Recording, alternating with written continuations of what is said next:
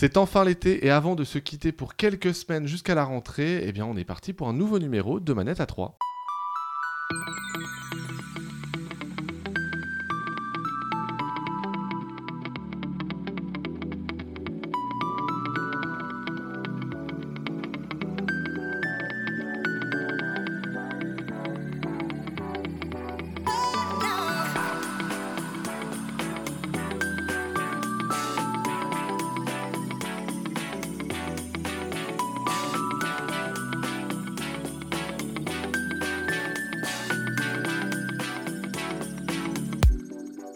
La saison estivale oblige, on ne pouvait pas manquer cette occasion de faire un super marronnier, les jeux de l'été. Et pour m'accompagner dans cet exercice extrêmement difficile et totalement original, je suis en compagnie d'Antistar. Salut Antistar. Salut Sylvain, comment ça va? Écoute, ça va très bien. Je suis venu à 7h ce matin, 7h Ah là du là matin, là là. pour aller à Japan Expo et pour revenir après une simple interview. Ça m'a du- duré une heure et demie à peu près, mais Pour l'amour du podcast. pour l'amour du podcast évidemment. Euh, évidemment, à côté, tu as Alvin. Salut Alvin. Bonjour Sylvain, bonjour nos auditeurs.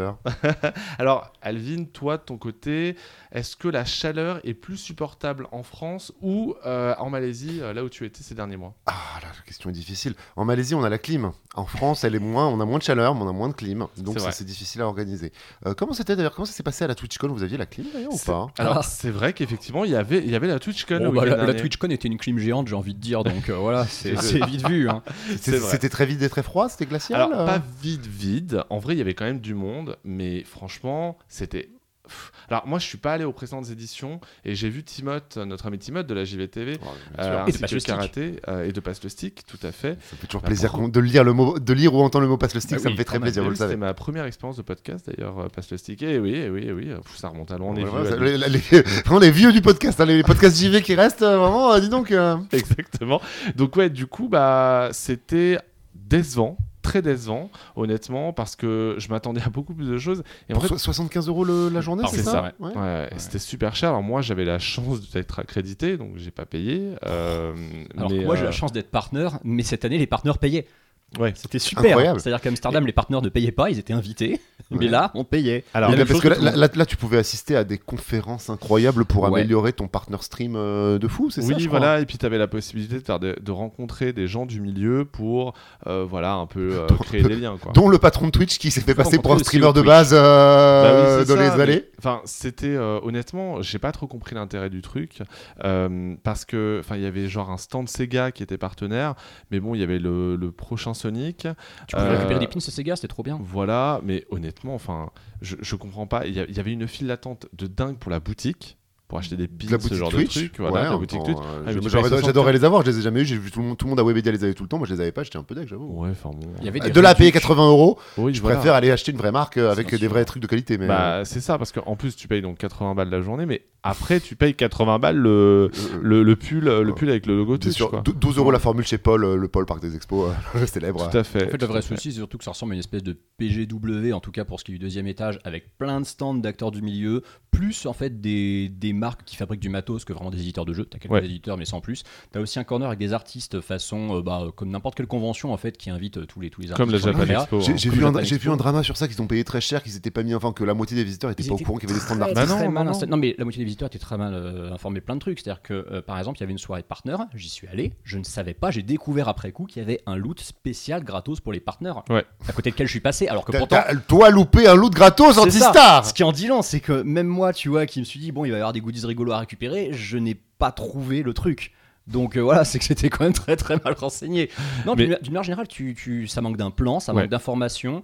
Euh, faut vraiment en fait te balader partout pour comprendre qu'est-ce qu'il y a. Et encore, quand tu vois des trucs, tu dis, ok, c'est cool, c'est quoi? Ah bah oui, mais la porte est fermée, je peux pas y aller parce que bah fallait réserver. En fait, c'est une convention à euh, l'américaine. Ouais, Tu vois, ouais. c'est vraiment, il y a, il y a un côté, euh, c'est pas du tout les conventions qu'on a en France ou en Europe euh, d'une manière générale. Euh, même, euh, voilà, les conventions de fans et tout, c'est quand même, euh, enfin, c'est pas du tout la même référentiel, nous, c'est. Japan Expo, qui a lieu en ce moment d'ailleurs. D'ailleurs, et j'en sors hein, pour vous dire vraiment, euh, et pour le coup, bon, bah, Japan, euh, c'est la 22e édition, euh, ils ont plus rien à prouver, euh, c'est. euh, C'est un, un- un batch à base de genre, c'est quoi? C'est c'est 15-20% de conférences avant-première exclusives Oui. et 80% de salons. Là, Oui, j'ai l'impression que c'était plutôt l'inverse. euh. Bah, en fait, le, le- la, la Japan, euh, t'as un côté, euh, tu vas évidemment acheter plein de produits parce qu'il y a des, quand même des artistes, tout ouais. ça. T'as aussi tous les. euh, t'as, t'as quand même des éditeurs, tu vois. T'as Bandai Namco, t'as Nintendo qui est présent chaque année, t'as Genshin Impact avec, euh, avec Conquer Star Rail aussi. Il y avait déjà un monde, je te jure, mais c'était insane. Alors qu'il était 10 heures, hein, tu La, vois. la, la commu Genshin et Honkai, vraiment, enfin, La- le mi intéressez-vous-y, hein, vraiment, vous, oui. rendez, vous vous rendez pas compte. hein, tous Ah, les gens qui disent le free-to-play ça n'existe pas, allez voir, hein, Ouais, hein. c'est ça, exactement. C'est le parfait exemple. Et puis, bon, il y a aussi tous les mangas euh, et compagnie. Et voilà, les rencontres, euh, les avant-premières, les machins. Honnêtement, vraiment, c'est c'est hyper propre, très bien organisé. Le service tourne, presse est adorable, contrairement à celui de Twitch. Vraiment, c'est un plaisir, en tant que journaliste, en tout cas, parce que j'y allais pour euh, Télé Loisirs, euh, c'est un plaisir de pouvoir euh, accéder à ce genre de salon. La TwitchCon, honnêtement, franchement, moi je suis sorti du week-end, euh, j'y suis allé samedi, je me suis dit déjà j'avais fait le tour en une heure, vraiment. Ouais, ouais. Euh, Oui. Et après, moi, j'ai vraiment du mal à comprendre comment est-ce qu'on peut payer 80 euros pour, pour voir un streamer et le prendre dans ses bras ou prendre une photo ou prendre une photo avec. Alors après, je suis pas du tout dans ce délire-là et moi, j'irai pas dans une pareil. fans. Autant le Euh, sub, tu vois, autant le sub et enfin, autant que ça soit lui qui organise son truc, que Oui, son IRL à lui, tu vois. Voilà, exactement. Ou en tout cas, il y a toujours des possibilités. Et après, voilà, moi, j'ai croisé Jill qui était sur place. Alors elle, elle, elle a participé à des événements qui étaient retransmis sur le sur le site de Twitch, enfin sur euh, en tout cas Sur sur, la chaîne de. Twitch, voilà. Et euh, et, et- et c'est tout. Enfin, honnêtement, vraiment, j'ai pas compris l'intérêt. Et, globalement, la majeure partie des gens que j'ai croisés, euh, qui étaient des partenaires, des affiliés, etc., étaient assez déçus parce que je pense qu'ils s'attendaient à beaucoup de choses. Et de ce que j'ai compris, ouais, même pour faire des live IRL, parce que le grand jeu, ça a été de faire une live IRL à la TwitchCon, mais en fait, t'as pas grand chose. À part croiser un autre streamer et lui le sucer en Bah, direct sur ta chaîne, parce qu'apparemment, c'est ce qui se passait principalement, ça, hein, vraiment, de genre de marche dans les allées jusqu'à ce que tu trouves quelqu'un qui pèse plus que toi, mais qui te reconnaît quand même. Voilà. Le- le- tout le jeu de l'influence, c'est un networking à 80 euros en fait. Mais euh, c'est ça. C'est du networking, mais tu sais que moi j'y suis allé principalement pour ça à la base. Hein. Euh, Et alors, ça a marché trois rendez-vous. Bah écoute, Combien euh, d'OP t'as rentré Alors, j'ai pas rentré d'OP. Euh, par contre, j'ai euh, des partenariats intéressants qui sont en cours de négociation. Euh, j'ai des gens qui ont découvert ce que je faisais et du coup, bah, Oh. subitement, ça les intéresse de travailler avec moi parce qu'ils savaient pas ce que je faisais. Enfin, si, ils voyaient les Nintendo, euh, mais en fait, ils pensaient que bah, je faisais juste comme, comme tout le monde. En fait, ils pensaient que je streamais des jeux Nintendo et je fais rien Ouais. d'autre. C'est toujours le même problème. Non, Bah, par contre, tu avais une conférence au début qui était pas inintéressante, qui ressemblait à une keynote un petit peu. Ah oui, la conférence d'ouverture. Voilà, où tu avais le staff de Twitch, où tu avais le CEO de Twitch et puis quelques autres Ils grands ont noms fait quelques Twitch annonces, hein, d'ailleurs. qui ont fait des annonces justement voilà sur le développement de la plateforme avec Tu sauras pourquoi t'es ban si t'es ban, je crois, alors, comme ça alors non, mais par contre, ils montraient un peu leurs euh, stories à eux, leurs leur TikTok à eux Oui. aussi. Enfin, Ouais, ouais. Tout, ça y est, ils ont annoncé les stories sur Twitch. ouais. Yes euh, Mais par contre, ils et ont les pas- Reels. Ils ont, euh, ils ont évidemment pas parlé euh, de tous les, euh, les, enfin, toutes les polémiques qu'il y a autour de Mhm. Twitch, que ce soit sur la modération, sur les streamers qui sont problématiques, ou tout simplement sur euh, Ça va, la- le partage des revenus. alors, Ça a vanné kick ou pas hein Non. Nick, non, ils ont- Non. Alors le, le, le, keyword était totalement interdit, je pense, euh, dans leur guideline. Non, non, personne n'a mentionné. c'est le nouveau Nick. Trunks. euh. Bah, ouais, c'est ça. Enfin, honnêtement, voilà, moi, si, si euh, clairement, je pense que même pour un partenaire, il n'y avait même pas de réduction pour les partenaires. Tu vois, c'est, en fait, et pareil, le goodies bag des partenaires quand tu, que tu récupérais le premier jour, c'était un pauvre tote Non, mais en fait, tout le monde avait le même. Oui. T'avais pas besoin d'être partenaire, Bah tout le monde voilà, l'avait. bah super quoi. Tu vois, c'était Ouais. un tote bag avec, avec, un, avec un brillant à lèvres. Mais Enfin, euh, les gars, franchement, je trouve que moi, ce que j'ai retenu, sincèrement, c'est qu'il y avait des bonnes idées, voilà, mais pour moi, il y avait un manque de respect total envers les partenaires. Euh, c'est- pas, c'est pas normal, en fait, que les partenaires aient pas une place privilégiée d'une certaine manière. Genre, il y avait un truc Just Dance, mais Dina était même pas invitée, alors qu'elle est championne Ça, olympique, c'est tu vois. elle, était sur le, improbable. elle était sur le salon et elle était pas. Mais non, elle était même pas au... elle- Ah, pour le coup, ah ouais. elle avait rien prévu, vu qu'elle avait proposé quelque chose à Twitch, et finalement, ça s'est pas fait. Donc, Ah oui, vrai. tu te dis, il y a un problème de déconnexion euh, et, et c'est global. Enfin, je veux dire, à Twitch, Mm. euh, je, je pense pas euh, dire un mensonge en disant que clairement il y a une déconnexion entre ce que voit Twitch et ce qui se passe réellement sur leur plateforme. C'est le truc aussi, aussi habituel aussi des boîtes américaines comme ça qui veulent autant, fin, autant faire d'images que euh, de contenu et qui se retrouvent à prendre effectivement de, au lieu de prendre des conférences qui auraient été un peu plus euh, concernantes euh, ont pris les sujets RSE alors qu'ils sont Mm. indispensables et importants Oui. à base de inclusion diversité Ah bah alors ça, Ça, ça, c'est important, on- Ouais. mais, mais attention quand on le fait, faut pas oublier que genre de ça tu le fais pour la presse, tu le fais malheureusement pas assez pour le public qui commence. Enfin, ces sujets-là, on en parle quand même tous les mois, tout le temps. Ouais. Ça n'avance pas assez suffisamment, mais on en parle. On peut pas dire Oui, qu'on en oui, parle pas. Que ça avance pas assez, certes, mais on en parle suffisamment. Et d'avoir axé sur ça au moment de choisir les conférences, je sais qu'il y a plusieurs, euh, plusieurs amis à nous qui ont été rejetés, qui avaient proposé des choses et qui n'ont pas été pris. Et euh, bon, c'est dommage, ça aurait été beaucoup plus Twitch et un peu moins euh, Bah, c'est surtout Quoi. qu'on se demande comment est-ce que, enfin, vu la- le global vide qu'il y avait euh, euh, à, à Porte de Versailles, euh, pourquoi est-ce qu'ils n'ont pas accepté davantage? Parce que vraiment, enfin, c'était un peu Mm, triste. mm. Honnêtement, c'était triste. Pour je pas dire. baisser les tarifs, je pense aussi qu'ils sont en train de s'imaginer plus haut de gamme qu'ils le sont. Il y a un vrai Alors- problème globalement de Twitch en général qui est en train de commencer à baisser les coûts. Enfin, Twitch a eu sa bulle, on en reparlera un peu plus tard dans les news. Comme tout le monde, ils y ont beaucoup cru pendant le Covid. Et on est revenu sur Terre après le Covid euh, en termes de croissance et de progression, voire même en stagnation sur Twitch, et que bah, il faut commencer à euh, doucement diminuer les coûts et augmenter gen- gentiment À les la, à recettes. la fin, à la fin, Et c'est pour ça que par rapport à Amsterdam, on voit, je pense, une grosse différence par rapport à Amsterdam où c'était à base de OK, c'est le premier après le Covid, mettez tout les gars. Ouais. Attention, Là, euh, un autre, un autre truc à prendre en ligne de compte aussi, c'est que c'était Paris. Donc Paris, c'est beaucoup plus cher qu'Amsterdam. Et en plus, de ce que j'ai entendu, ils ont pris littéralement le hall le plus cher de la porte de Versailles. Alors- ils ont pris le hall 7, qui est celui avec par- le plus de clim et la très grande salle en haut, mais Ouais. qui est le plus cher de très loin. Donc il fallait absolument rentabiliser. Finalement, t'as quoi? T'as moins 20% de billetterie par rapport à Amsterdam. Sachant que, voilà, moins 20%, et ils ont invité un nombre incalculable de partenaires, mais comme d'habitude, et c'est le problème, je pense, de Twitch en France, c'est que c'est les mêmes, c'est toujours les mêmes qui Bah sont ouais. invités à ce genre de truc. Et, euh, et c'est pas pour leur jeter la pierre, tant mieux s'ils ont été invités. Franchement, moi, à leur place, j'aurais fait pareil, mais le truc, c'est que c'est toujours les mêmes qu'ils invitent. Et du coup, tu avais un nombre euh, de partenaires qui avaient payé leur place, et à côté, en fait, les plus gros. Donc ceux Oui. qui ont leur connexion chez Twitch France, bah ils les avaient pas payés parce qu'en fait s'ils avaient pas été là, euh, avait en fait personne euh, serait venu. Mm, mm. Et- Zerator a failli ne pas être là et ils ont tout fait pour l'avoir. C'est fou Je- ça. je- bah, peut-être, mais en tout cas, t'avais ça. Après, euh, le, le- pour moi, ça manquait aussi d'énormes noms. Il n'y avait pas Mm. Mister MV, il n'y avait pas euh, Squeezie, il n'y avait pas Michou, Il n'y avait Gotaga. pas Inox Dak. Mais oui, parce que c'est un, événement international. C'est pas la TwitchCon monde à Paris. C'est pas la TwitchCon Ouais, de la France. À Mais côté, il n'y avait pas des très gros streamers. euh, alors peut-être parce qu'ils ont signé chez Kik entre temps, mais Ah, le, le plus gros nom qui est passé, c'est Pokémon. voilà. C'est vraiment, euh, je pense, c'est le highlight de la Ah oui, qui était en train de Enfin, thread en même c'est- temps. euh, est c'est très pas. Mais juste parce qu'elle allait bouffer euh, la cuisine de Domingo, c'est tout. Voilà. Alors Oui. peut-être aurait et qui- eu, et qui parle français, ça aide aussi beaucoup, je pense euh, aussi. mais- Je pense, je pense que ça montre en tout cas, euh, et on s'arrêtera là pour euh, le débat TwitchCon, mais euh, je pense que ça montre en tout cas qu'ils sont plus fébriles qu'on ne pense vis-à-vis de Kik, qui a signé, on rappelle, hein, pour plusieurs centaines de millions de dollars, des gros gros noms, XQC, Amourante. Amourante. Mais euh, attention, c'est pas des contrats d'exclusivité. c'est pas des contrats d'exclusivité, non, mais c'est pas grave. Ça, ça permet d'apporter une, euh, une, une visibilité Mm. à cette nouvelle plateforme. Vous pouvez d'ailleurs trouver toutes les infos sur Kik sur euh, Téléloisirs d'ailleurs. Bon, je fais ma propre pub, on ne sait jamais.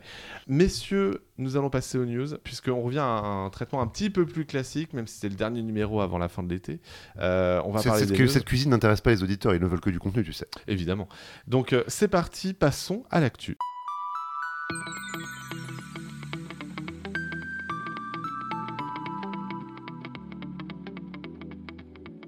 Nous sommes le 13 juillet au moment où nous enregistrons ce podcast et a priori, sauf nouveau rebondissement, Microsoft devrait enfin racheter Activision Blizzard King, parce qu'on oublie souvent le King. hein. Très Mhm. important. Euh, Alvin, est-ce que tu peux un tout petit peu nous mettre au courant de ce qui s'est passé ces toutes dernières heures, finalement, tout dernier jour? Allez, Tout, dernier jour, tout, tout- tout au dernier moment, Microsoft est toujours bloqué dans la boucle des autorités de la concurrence. Je pense qu'on est reparti pour encore un an. Un an et demi quand même.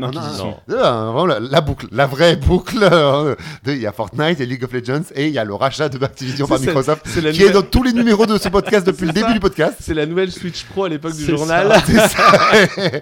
à peu de choses près. Euh, hier soir, du coup, avant cet enregistrement, donc ce mercredi 12 juillet, une juge américaine rejetait la demande de suspension du rachat d'Activision par Microsoft qui avait été déposée par la FTC, la Federal Trade Commission, qui jugeait les motifs d'inquiétude trop faibles. La juge pensait que la commission exagérait sur les risques en cours et qu'il n'y avait pas de raison de bloquer en urgence le rachat. Oui, parce qu'on le rappelle juste, hein, c'est le 18 juillet, la deadline officielle pour le rachat euh, d'Activision Blizzard par Microsoft. Et donc, Microsoft, selon la FTC, voulait forcer le rachat et passer outre les décisions en cours euh, des, euh, des différents régulateurs. Date butoir 18 juillet. Si Microsoft n'arrive pas à conclure le deal d'ici le 18 juillet, il faut ou retrouver un accord avec Activision vite, ou alors payer 3 milliards à Activision. C'est beaucoup 3 milliards quand même. Mmh. Genre, on, on fait, on fait Après, 2 trois trucs, on fait quelques jeux. J'avais Avec... prévu de mettre 70 pour les racheter après. hein, oui, c'est ça. euh, Donc finalement, 70 milliards, bon, 73, qu'est-ce que c'est? 3 milliards. je, je ferai plein de choses avec 3 milliards. Si vous avez 3 milliards qui traînent et que vous voulez me les donner, Ouais, mais attention. allez-y. Tu dépenses 70 milliards pour avoir quelque chose et tu dépenses 3 milliards pour ne rien, Rien avoir, avoir, et passer voilà. pour un con. Excuse-moi, franchement, je préfère les 70. hein. faut aller expliquer à tes actionnaires. Voilà. A priori, les États-Unis étaient bloqués. Il ne restait plus que les Britanniques qui bloquaient, mais les Britanniques ne sont pas bêtes, ne veulent pas avoir l'air plus cons qu'ils l'ont déjà, euh, déjà eu lieu avec euh, cette histoire. Euh, à la suite du jugement, ils ont annoncé dans la nuit que ils étaient prêts à revenir à la table des négociations avec Microsoft, vu l'accord donné aux États-Unis et vu que les engagements de Microsoft par rapport à Call of Duty, qui sera bien dispo sur toutes les plateformes, même si le rachat se fait, ça les rassure et notamment les British étaient prêts à bouger. Sauf que, on était prêt à se dire que le couloir Plot était dégagé. Et ce Ah. matin, la FTC, la Federal Trade Commission, est vexée comme un pou et elle dit qu'elle allait faire appel du jugement. Sauf que faire appel du jugement ne suspend pas l'autorisation donnée par la juge. Donc on se retrouve dans un cas assez invraisemblable, puisque Microsoft peut passer en force si l'accord est décroché du côté du- du- des Britanniques, mais s'il passe en force, ils auront un risque du côté des États-Unis que l'appel de la FTC soit remporté, mais que le rachat ait déjà eu lieu, donc ils aient à se taper mouse euh, amende Oh ou avoir à démonter le rachat qu'ils ont fait, mais techniquement ils peuvent faire le rachat aux États-Unis puisque l'appel n'est pas suspensif. Oui, et on le rappelle, hein, c'est ce qui s'est passé euh, très exactement pour euh, Meta, qui avait racheté Instagram à l'époque. Jiffy. Ah. Et, et effectivement, ils ont dû annuler. Revendre plus tard euh, Voilà, pour le re- ressortir de chez voilà, eux. le revendre, puisqu'ils avaient déjà en fait entamé effectivement le rachat. Euh, après, bon, malgré tout, il est quand même peu probable que la FTC euh, euh, arrive à ses fins, euh, puisque effectivement, comme, comme, le, comme le, le dit la juge, le problème c'est que visiblement le, le ju- enfin, en tout cas, les fins de la FTC sont davantage politiques plus que en faveur du consommateur, ce qui est un vrai problème. Mm. Euh, et euh, alors que c'est quand même censé être, euh, bah, c'est notre DGCCRF à nous quand même, euh, c'est notre, euh, c'est notre Arcom à nous C'est finalement. le... oui, oui, c'est l'autorité des marchés, c'est l'autorité de- du trading, donc vraiment de tout C'est ce qui est commercial, Ils voilà, sont de tout censés penser aux consommateurs en premier lieu. C'est ça. Et Donc, euh, et a priori, ils se sont davantage, ils ont davantage pensé à Sony que euh, qu'aux consommateurs. Dans l'industrie qui va être changé, bien sûr, Voilà. mais, mais pas tant que ça. Activision pèse beaucoup, mais le marché du jeu vidéo se développe toujours. Euh, à Sony de trouver le prochain Activision qui sera peut-être chinois, peut-être sud-asiatique euh, et qui pourra émerger. Et on a appris un autre truc, c'est que euh, a priori, le, euh, et c'est ça le plus drôle, c'est que Activision Blizzard King va être retiré de la cotation euh, du Nasdaq, Mhm. qui sont les grandes Sortir de entreprises la bourse, américaines, voilà. voilà, de la bourse. Pour, bah, c'est généralement ce qui est fait pour, euh, pour racheter euh, juste derrière euh, par Microsoft au prix de l'action au moment où euh, la- la- la, l'entreprise est retirée de la cotation. Donc Absolument. clairement, là a priori c'est lundi que, que Activision Blizzard serait retiré, juste pile poil pour la Mmh. fin du, de la deadline. Globalement, est-ce que vous, vous êtes super chaud à l'idée que Activision Blizzard King soit racheté par Microsoft ou est-ce que justement vous êtes comme Sony, vous voyez que c'est un gros problème de concurrence qui, euh, qui va arriver dans les 10 années à venir? Alors, ce qui est très bizarre, c'est que euh, tu sens effectivement que PlayStation, il flippe de ouf de perdre Call of parce que, bon, bah, on l'a déjà dit plein de fois, les, gens euh, associent Call of Duty à PlayStation. La majorité des joueurs qui achètent une PlayStation, c'est pour jouer à Call of ou à FIFA. Nous, on a l'impression de loin que les gens ils achètent une PlayStation pour jouer à un jeu Naughty Dog ou Santa Monica ou à Spider-Man. Non, c'est pas le cas du tout. Sony, ils de ça. Et je peux les comprendre parce qu'au début, quand ils ont vu ce rachat, euh, ils se sont dit ouais, euh, on- avec Bethesda, on pensait qu'on aurait The Elder Scrolls 6, qu'on aurait Starfield, et au final, qu'est-ce qui se passe? Ils l'ont plus. Donc ils ont Ils ont pas eu- ils ont pas eu Redfall non Voilà. Bon après ils ont échappé à Redfall, c'est pas plus mal effectivement, mais c'est compréhensible de leur part de se dire autant euh, Starfield on veut bien faire une croix dessus parce que rien ne garantissait qu'on allait en vendre euh, 15 millions euh, sur PS5. Et puis ils ont Baldur's Gate 3 Autant Call of, c'est quand même plus problématique. Donc je, je comprends le raisonnement. Maintenant, tu vois, moi je suis pas un joueur de Call of, donc je m'en fous un peu hein, que le jeu devienne finalement une exclusivité Microsoft qui soit dans le Game Pass Day One et que bah, ça pousse à acheter du Game Pass et des consoles Xbox. Personnellement, je m'en tape un peu. Maintenant, euh, moi, je me méfie de Microsoft et de ses beaux discours à ce niveau-là. Je pense, je pense qu'ils sont complètement capables, pas tout de suite, pour Oui. faire genre au début, vous voyez, on, on- on vous avait pas menti, mais qu'au bout d'un moment, finalement, Après- ils font ce qu'ils veulent. De toute façon, ils sont liés pour 10 ans à des accords, justement parce qu'ils ont voulu montrer Oui, patte mais au-delà de ces 10 ans, qu'est-ce qui se passe? C'est bien ça le problème. Et c'est vrai qu'effectivement, pendant, ils- 10, pendant 10 ans, il va falloir faire semblant de sortir Call of Duty sur Switch alors que 3 ça. personnes y joueront En fait, en 10 FPS. Ça Euh, laisse à Sony 10 ans pour trouver effectivement, comme tu dis, une alternative, que ce soit racheter euh, le, le- le Activision asiatique euh, qui va leur, leur proposer leur Call of à eux, leur alternative, et que dans 10 ans, effectivement, on ait une guerre des FPS. euh, En fait, le, le problème, c'est que le- le- le- l'Activision asiatique est Mm. généralement chinois et on rachète pas, surtout quand Ah, on est non. japonais, on rachète pas une entreprise chinoise non. comme ça. Et puis c'est plus les Chinois qui rachètent des studios Oui, que l'inverse. hein. Voilà, et c'est le problème en vérité, c'est que euh, Sony est un peu piégé parce que pendant des années, toutes les décisions se prenaient au Japon. Alors désormais, c'est plus le cas, hein, désormais c'est Sony US. hein, US, euh, hein. euh, tout, tout le lancement de la PS5 d'ailleurs a été, a été généré par, par les US. Mais le truc, c'est que malgré tout, bah, ils n'ont pas cette approche qu'a Microsoft sur, sur le marché qui est beaucoup plus puissant que Sony. Ils hein, ont pas les même mêmes moyens, c'est ça, voilà, des puissances de feu. euh, Voilà. Sony, Sony ne pourrait jamais racheter euh, effectivement pour 70 milliards par exemple un Square Enix s'il le fallait, tu vois. Après, je pense pas certain. Square Enix Non mais 70 j'ai dit milliards. s'il le hein. fallait, évidemment Square vaut certainement pas 70 milliards, mais s'il le fallait, Sony n'aurait certainement pas les, les- n'aurait pas les reins assez solides pour ça. Alors que Sega, il y a eu cette histoire que Sega a été approché par Microsoft. C'était vrai, on en avait Oui, beaucoup oui, parlé à l'époque du euh, journal et c'était vrai. Tout à fait. Mais c'est tellement pas les nouveau. cultures, les cultures étaient pas compatibles. Je pense que ça aurait pas été non plus un facile. Après, le truc, c'est que la situation de Sony, à l'heure actuelle, euh, bon, voilà, ils sont numéro 1. Oui, elle est toujours confortable. Moi, voilà, enfin, elle est ce qu'il faut retenir de cette histoire-là surtout, c'est que au-delà du, de, des problèmes de concurrence, ça a été le gros déballage sur la, la guerre des Oui. consoles, euh, les coulisses de la guerre des Mm. consoles, comme on l'avait pas vu depuis un moment. hein, vraiment, on avait très bien documenté ça dans les années 90. On n'avait pas documenté ça aussi bien récemment à base de genre ah ouais, c'est c'est violent. euh, Ouais, ouais, Les pendant, petits échanges de mails, pendant- effectivement. pendant le Covid, ouais. ça envoyait des mails salés. Hein, euh. Mais ce qui est, ce qui est perturbant, c'est que, euh, en fait, je comprends pas cette manière qu'a Sony d'absolument vouloir bousiller le deal, dans la mesure où on le constate de toute façon. Ceux qui sont en position de force, c'est Sony, ils ont déjà les studios pour euh, développer des jeux qui se vendent. Alors le problème c'est qu'en ce moment ils s'en servent pas. Je Oui, sais pas si non, t'as mais- vu l'état du first party Sony depuis 2-3 ans, mais c'est quand même compliqué. hein. Et Ouais. puis, leur, leur- leur, euh, ils sont faibles sur le jeu persistant et sur le jeu multijoueur. Alors certes, Ils maintenant, ils ont Bungie. Ils ont Certes, maintenant, Bungie, ils ont ouais. Bungie avec euh, Destiny. Ils vont avoir euh, le, le- le truc qu'ils avaient montré à l'E3 qu'on a déjà oublié. Marathon. Euh, Marathon. Ils veulent faire du game as service, hein, ils l'ont dit plusieurs Ouais. fois. euh, c'est effectivement. Oui, Mais, leur, mais ils partent de euh, très loin par rapport à tu rachètes Blizzard qui a inventé le jeu sûr. service il y a 20 ans. Euh, pratique quand même. C'est Oui, plus simple de racheter Blizzard. Mais tu vois, moi je trouve ça plus impressionnant qu'ils rachètent Blizzard que Activision en fait. Parce qu'Activision finalement c'est Call of, mais en dehors de Call of, Activision c'est quoi? C'est Oui, ils éditent de temps en temps. Cracher effectivement, Spyro sur. voilà. Ils tombent sur Crash et Spyro parfois. oui, Honnêtement, honnêtement, Blizzard n'est plus si impressionnant qu'on ne le pense. Déjà parce que. euh, Diablo, Diablo 4, ça, ça, ça a Diablo hein. 4, Ça a oui. percé. hein. Oui, Mais Diablo Overwatch- c'est quand même impressionnant. Overwatch, oui, ouais. mais Overwatch, ça me fonctionne plus. Il y a de plus on le voit avec euh, énormément de, de, de- de youtubeurs et streamers qui ont abandonné Overwatch. Euh, le, le- ensuite, on a euh, World of Warcraft qui est malgré tout dans sa pente descendante. Bien sûr que c'est toujours un succès, mais c'est quand même dans une pente descendante et il ne bénéficie pas de l'armada de fanboys de FF14. Euh, Il y a, oui, il y a Diablo la commu 4. est plus saine aussi du Il y a côté des- FF14. Oui, oh, je sais pas. Honnêtement, je suis pas certain. hein. À la fin, à la fin, vraiment, je ne suis pas certain que la communauté soit plus saine. Au contraire, euh, le- parce qu'il suffit qu'on critique FF14 pour que derrière il y ait quand même une armada de fans qui tombe Ouais, dessus. ça fait- hein. ça fait longtemps que je me suis pas moqué de FF14 sur Twitter et je pense que Oui, oui, euh, non, ça mais pourrait mal se en passer. vrai, voilà, il il y, a cette illusion, effectivement, mais je pense que euh, la communauté va plus saine. Mais bon, en tout cas, le jeu a une meilleure réputation. Mm. Il y a, il y a, euh, donc, non, je suis pas certain. Je pense que clairement, il y a, Activision a plus de poids en tant que tel avec le Call of parce que Call of reste de toute façon la meilleure vente de l'année, le, euh, le produit culturel euh, de l'année, quoi. Il y a une capacité d'exécution de quoi qu'on fasse. Mais oui. En attendant, le Call of Duty sort tous les ans. Oui. Il est plus ou moins réussi, mais en tout cas, il tourne et tu Il se peux finir. Il, marche. Euh, Il y a Warzone sur le côté qui, franchement, Warzone a été quand même un vrai succès. Complètement. Warzone a réussi à percer là où beaucoup de Battle Royale se sont pété la gueule. Il y a les Euh, versions mobiles. De- enfin, on peut détester le management de Bobby Kotick qui a été vraiment très sur le rendement, qui a accepté, euh, comme Ubisoft à l'époque, des niveaux de toxicité euh, invraisemblables dans la boîte.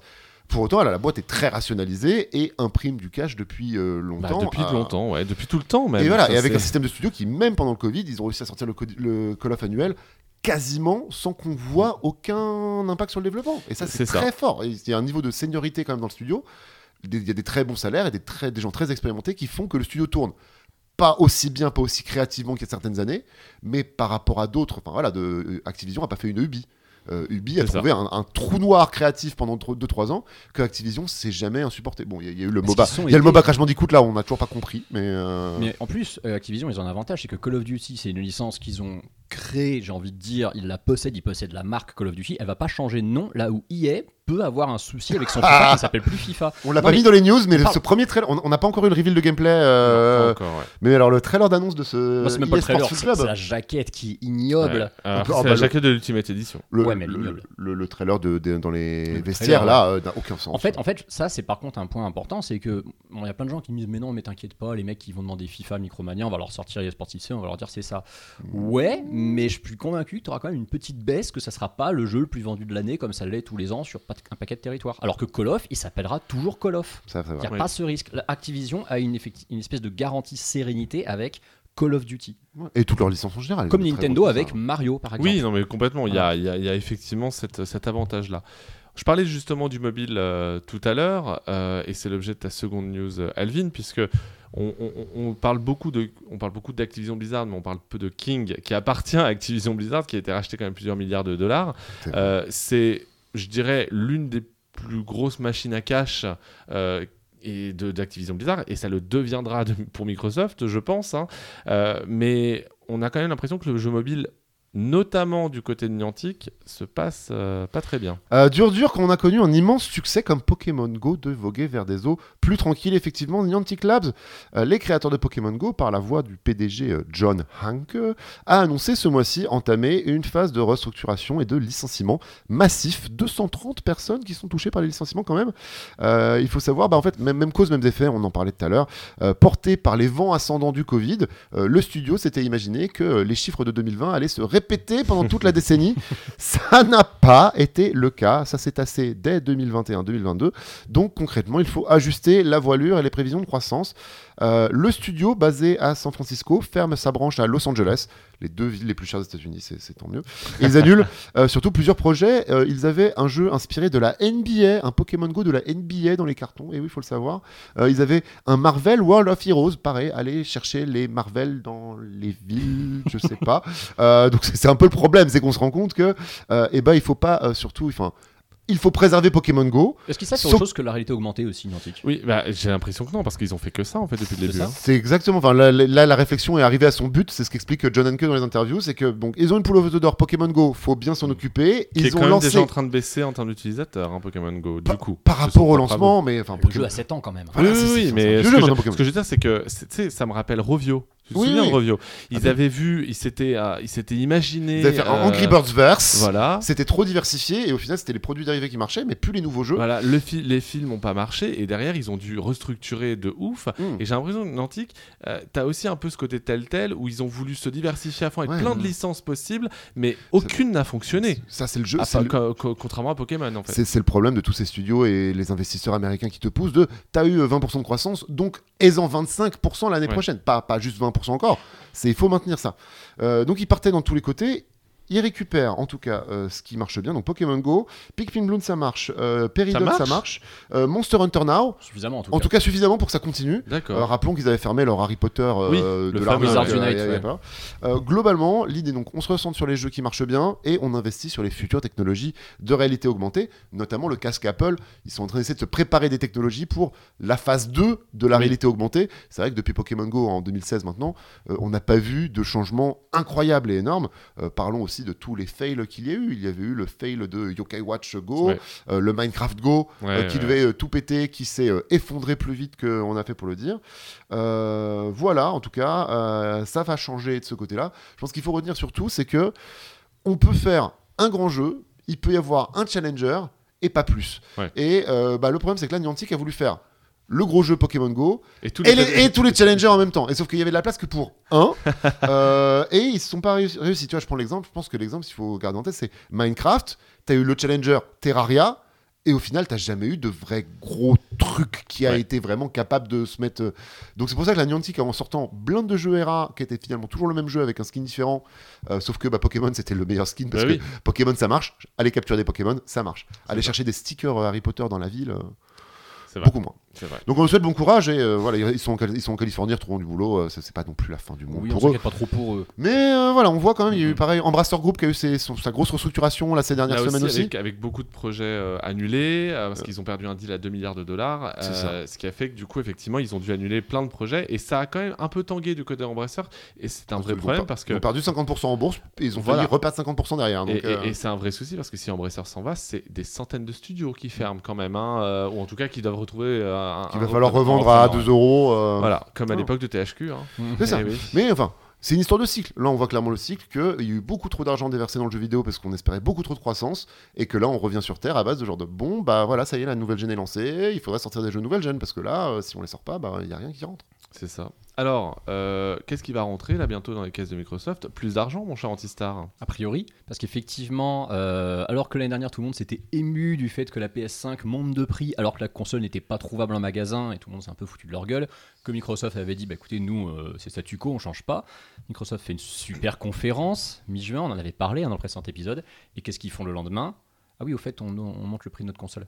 Pile pour la sortie Starfield. Pile pour la Moi, sortie je trouve que Starfield. Et le prix du Game Pass aussi. Et le prix du du Game Game Pass. Pass console, le prix du Game Pass PC ne bouge pas. le prix Ah. du Ultimate, par le contre, prix de augmente. l'Ultimate augmente puisqu'il comprend le Game Pass console. hein, faut- voilà. Ah. Il augmente de 10,99 à 12,99 par mois, mais la console, elle, elle augmente de 50 euros, exactement comme la PS5, c'est-à-dire qu'elle passe de 499 à 549. Mais là aussi, plot twist, puisque Sony actuellement a A une, une baisse. une baisse de prix sur sa PS. Une promo temporaire sur la PS5 au moment où la Xbox monte de prix. C'est fabuleux parce que finalement, cette guerre des consoles, tout le monde disait euh, ouais, les journalistes à la presse, vous entretenez la guerre des consoles, mais on n'a pas à l'entretenir. En fait, ils le font eux-mêmes. Le procès Activision Blizzard a bien Ah montré oui. qu'ils n'avaient pas besoin de la presse. hein, pour, une euh, fébrilité totale. clairement. hein. Et c'est d'autant plus étonnant finalement que euh, c'est pas une. Bon, on sait que l'objectif de Microsoft, c'est pas la priorité de vendre des consoles. Ils s'en foutent un peu de vendre moins de consoles que Sony en vend. Ils, Eux, ont- ils vendent- ils ont l'habitude. Ils ont vraiment Voilà. l'habitude. Ils veulent vendre du Game Pass. J'ai regardé où on était quand même les chiffres actuellement. On en est sur deux, donc deux consoles qui sont sorties le même jour. hein. Elles sont toutes les deux sorties le 12 novembre 2020. On est à à peu près 20 millions euh, de Xbox Series S et X confondus vendus dans le monde contre 38 pour la PS5. Donc on est du simple au double. Ok, le retard, le retard est pas si énorme que ça. Je pensais Bah, que le retard était plus violent que ça. Il est pas si énorme, Elle est mais je toujours suis très puissante. La, la marque Xbox est toujours très puissante aux États-Unis. Ouais. faut pas l'oublier. hein. Et puis il y avait les pénuries de PS5 qui n'ont pas non Oui. plus aidé à atteindre le max. Notamment au Japon. hein. Alors Ouais. oui, mais alors c'est marrant parce que vous trouvez que c'est pas énorme comme écart. En vrai, quand on regarde où on était l'écart entre la PS4 et la Xbox à la même période, La Xbox One? Ah oui, il s'est creusé avec les années en fait. Oui. Parce qu'au début, parce qu'au début, alors au début, c'est pas qu'il y avait un relatif statu quo. La PS4 se vendait bien alors qu'elle avait pas de jeu qui le justifiait, Ouais. un peu comme la PS5 bizarrement en Comme fait. la Xbox One aussi. hein. Mais, le, le- le fossé s'est vraiment agrandi au bout d'un certain temps. Là, pour le coup, je trouve que Xbox n'est pas tant distancé que ça quand tu vois le, le ratage qu'était la Xbox One en comparaison Oui, de la, la ça PS4. pourrait être bien pire. Ça, Ça pourrait être pourrait bien être pire. largement Sachant pire. que de toute façon, euh, ils, ils forcent beaucoup Oui. sur euh, le cloud et d'une manière générale sur le Game Pass. Et ils sont euh, aidés par un truc, c'est que leur stade de vente comprennent la Series S, qui est quand même une console entre guillemets bas de gamme en comparaison de la Series X et de la PS5. S- Je sais pas quel est le ratio, combien ils ont vraiment vendu de Series S par rapport aux Series X. Hmm. La Series S, elle, son prix par contre ne bouge pas. Lui, il est inchangé. Bon, comme tu me disais, Alvin, avant, on l'a vu en promo à 180 balles pendant les soldes, donc c'est peut-être pour ça aussi, ils vont pas augmenter une console qu'ils n'arrivent pas à vendre. Mais, euh, mais voilà, c'est. Je pense qu'il y, a- geste, y euh, il y a une volonté de raréfier les stocks hein, des Xbox Series S. Là, je pense. Est-ce que vous pensez plutôt que euh, on arrive à un stade où dans les prochains mois, on pourrait voir débarquer dans les prochains mois, jusqu'à d'ici la fin de l'année, hein, attention, hein, Hmm. euh, on pourrait voir débarquer des nouvelles versions de ces consoles, peut-être des versions slim. Bah, Microsoft, euh, ce, qui, est rigolo, c'est que Microsoft a clairement dit que euh, non, en tout cas, ils prévoyaient rien. Le problème, c'est quand un constructeur dit ça, souvent ils font l'inverse six mois après. Oui, mais le problème, C'est que là, Microsoft, ils ont la, ils ont la Series S Mais qui ils leur déjà- plombe le truc, tu Alors, vois? Elle plombe le truc, oui euh, et non. Après, bon, c'est vrai que c'est un discours de façade quand ils disent non, ça freine pas les développeurs. Ce qui freine les développeurs, c'était plus de faire du cross-gen avec la Xbox One Oui. qu'on se traîne depuis 2013. Ça, et pas oui. avec la PS4 d'ailleurs.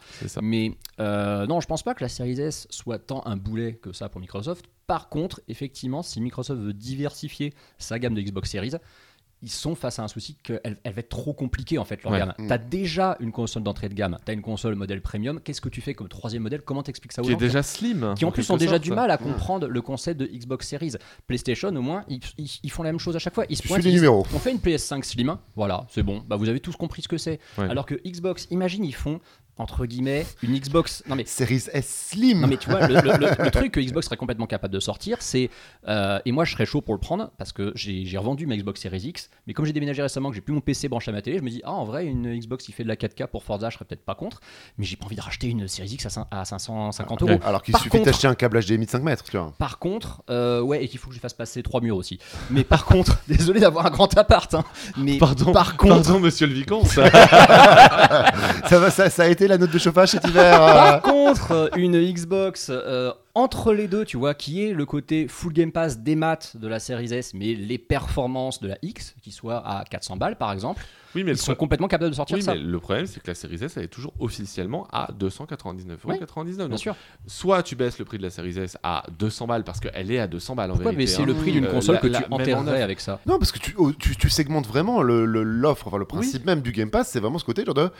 Vous allez, vo- vous allez voir au final c'est moins cher et Mm. c'est littéralement de vendre ça à un public qui a moins de moyens enfin le principe de la série S c'est déjà ça à la base c'est quand même la console euh, C'est la next gen celle- à 300 euros. Ah, c'est la next gen 300 cut-off. euros. que tu vois, Comme, comme j'avais offert une Switch Lite à mon cousin, euh, si je voudrais lui ouvrir une console, bah, je lui offrirais bien sûr une Mm. série S. J'irais pas, je peux pas mettre 500, 600 balles dans une, série, dans une série X. surtout, a À 200 balles, là j'arrive ça et je lui fais écoute, je t'ai mis un abonnement du Game Pass, après tu verras avec ta mère. Et, euh, Oui, et voilà, et tu démarres comme ça. Et, il y euh, a suffisamment de différence, il y a quand même 200 balles, de 250 bientôt Mm. de différence. Donc en C'est fait, quand même il y a- considérable, il y a- voilà, hein. Y a un truc dans le mind, énorme, euh, dans le mind du du consommateur. Alors que si tu as une console qui vient se placer sur les 400 euros, mais euh, les gens ils vont se dire, mais du coup, Ouais. c'est quoi l'intérêt de tu t'économises pas, enfin, au, au point où on en est euh, sur l'inflation, t'es pas à économiser 100 euros. C'est C'est c'est pas assez significatif de vouloir économiser 100 euros, c'est mégoté. Pour ça que la PS5 digitale, personne n'en parle parce que Mm, mm, mm.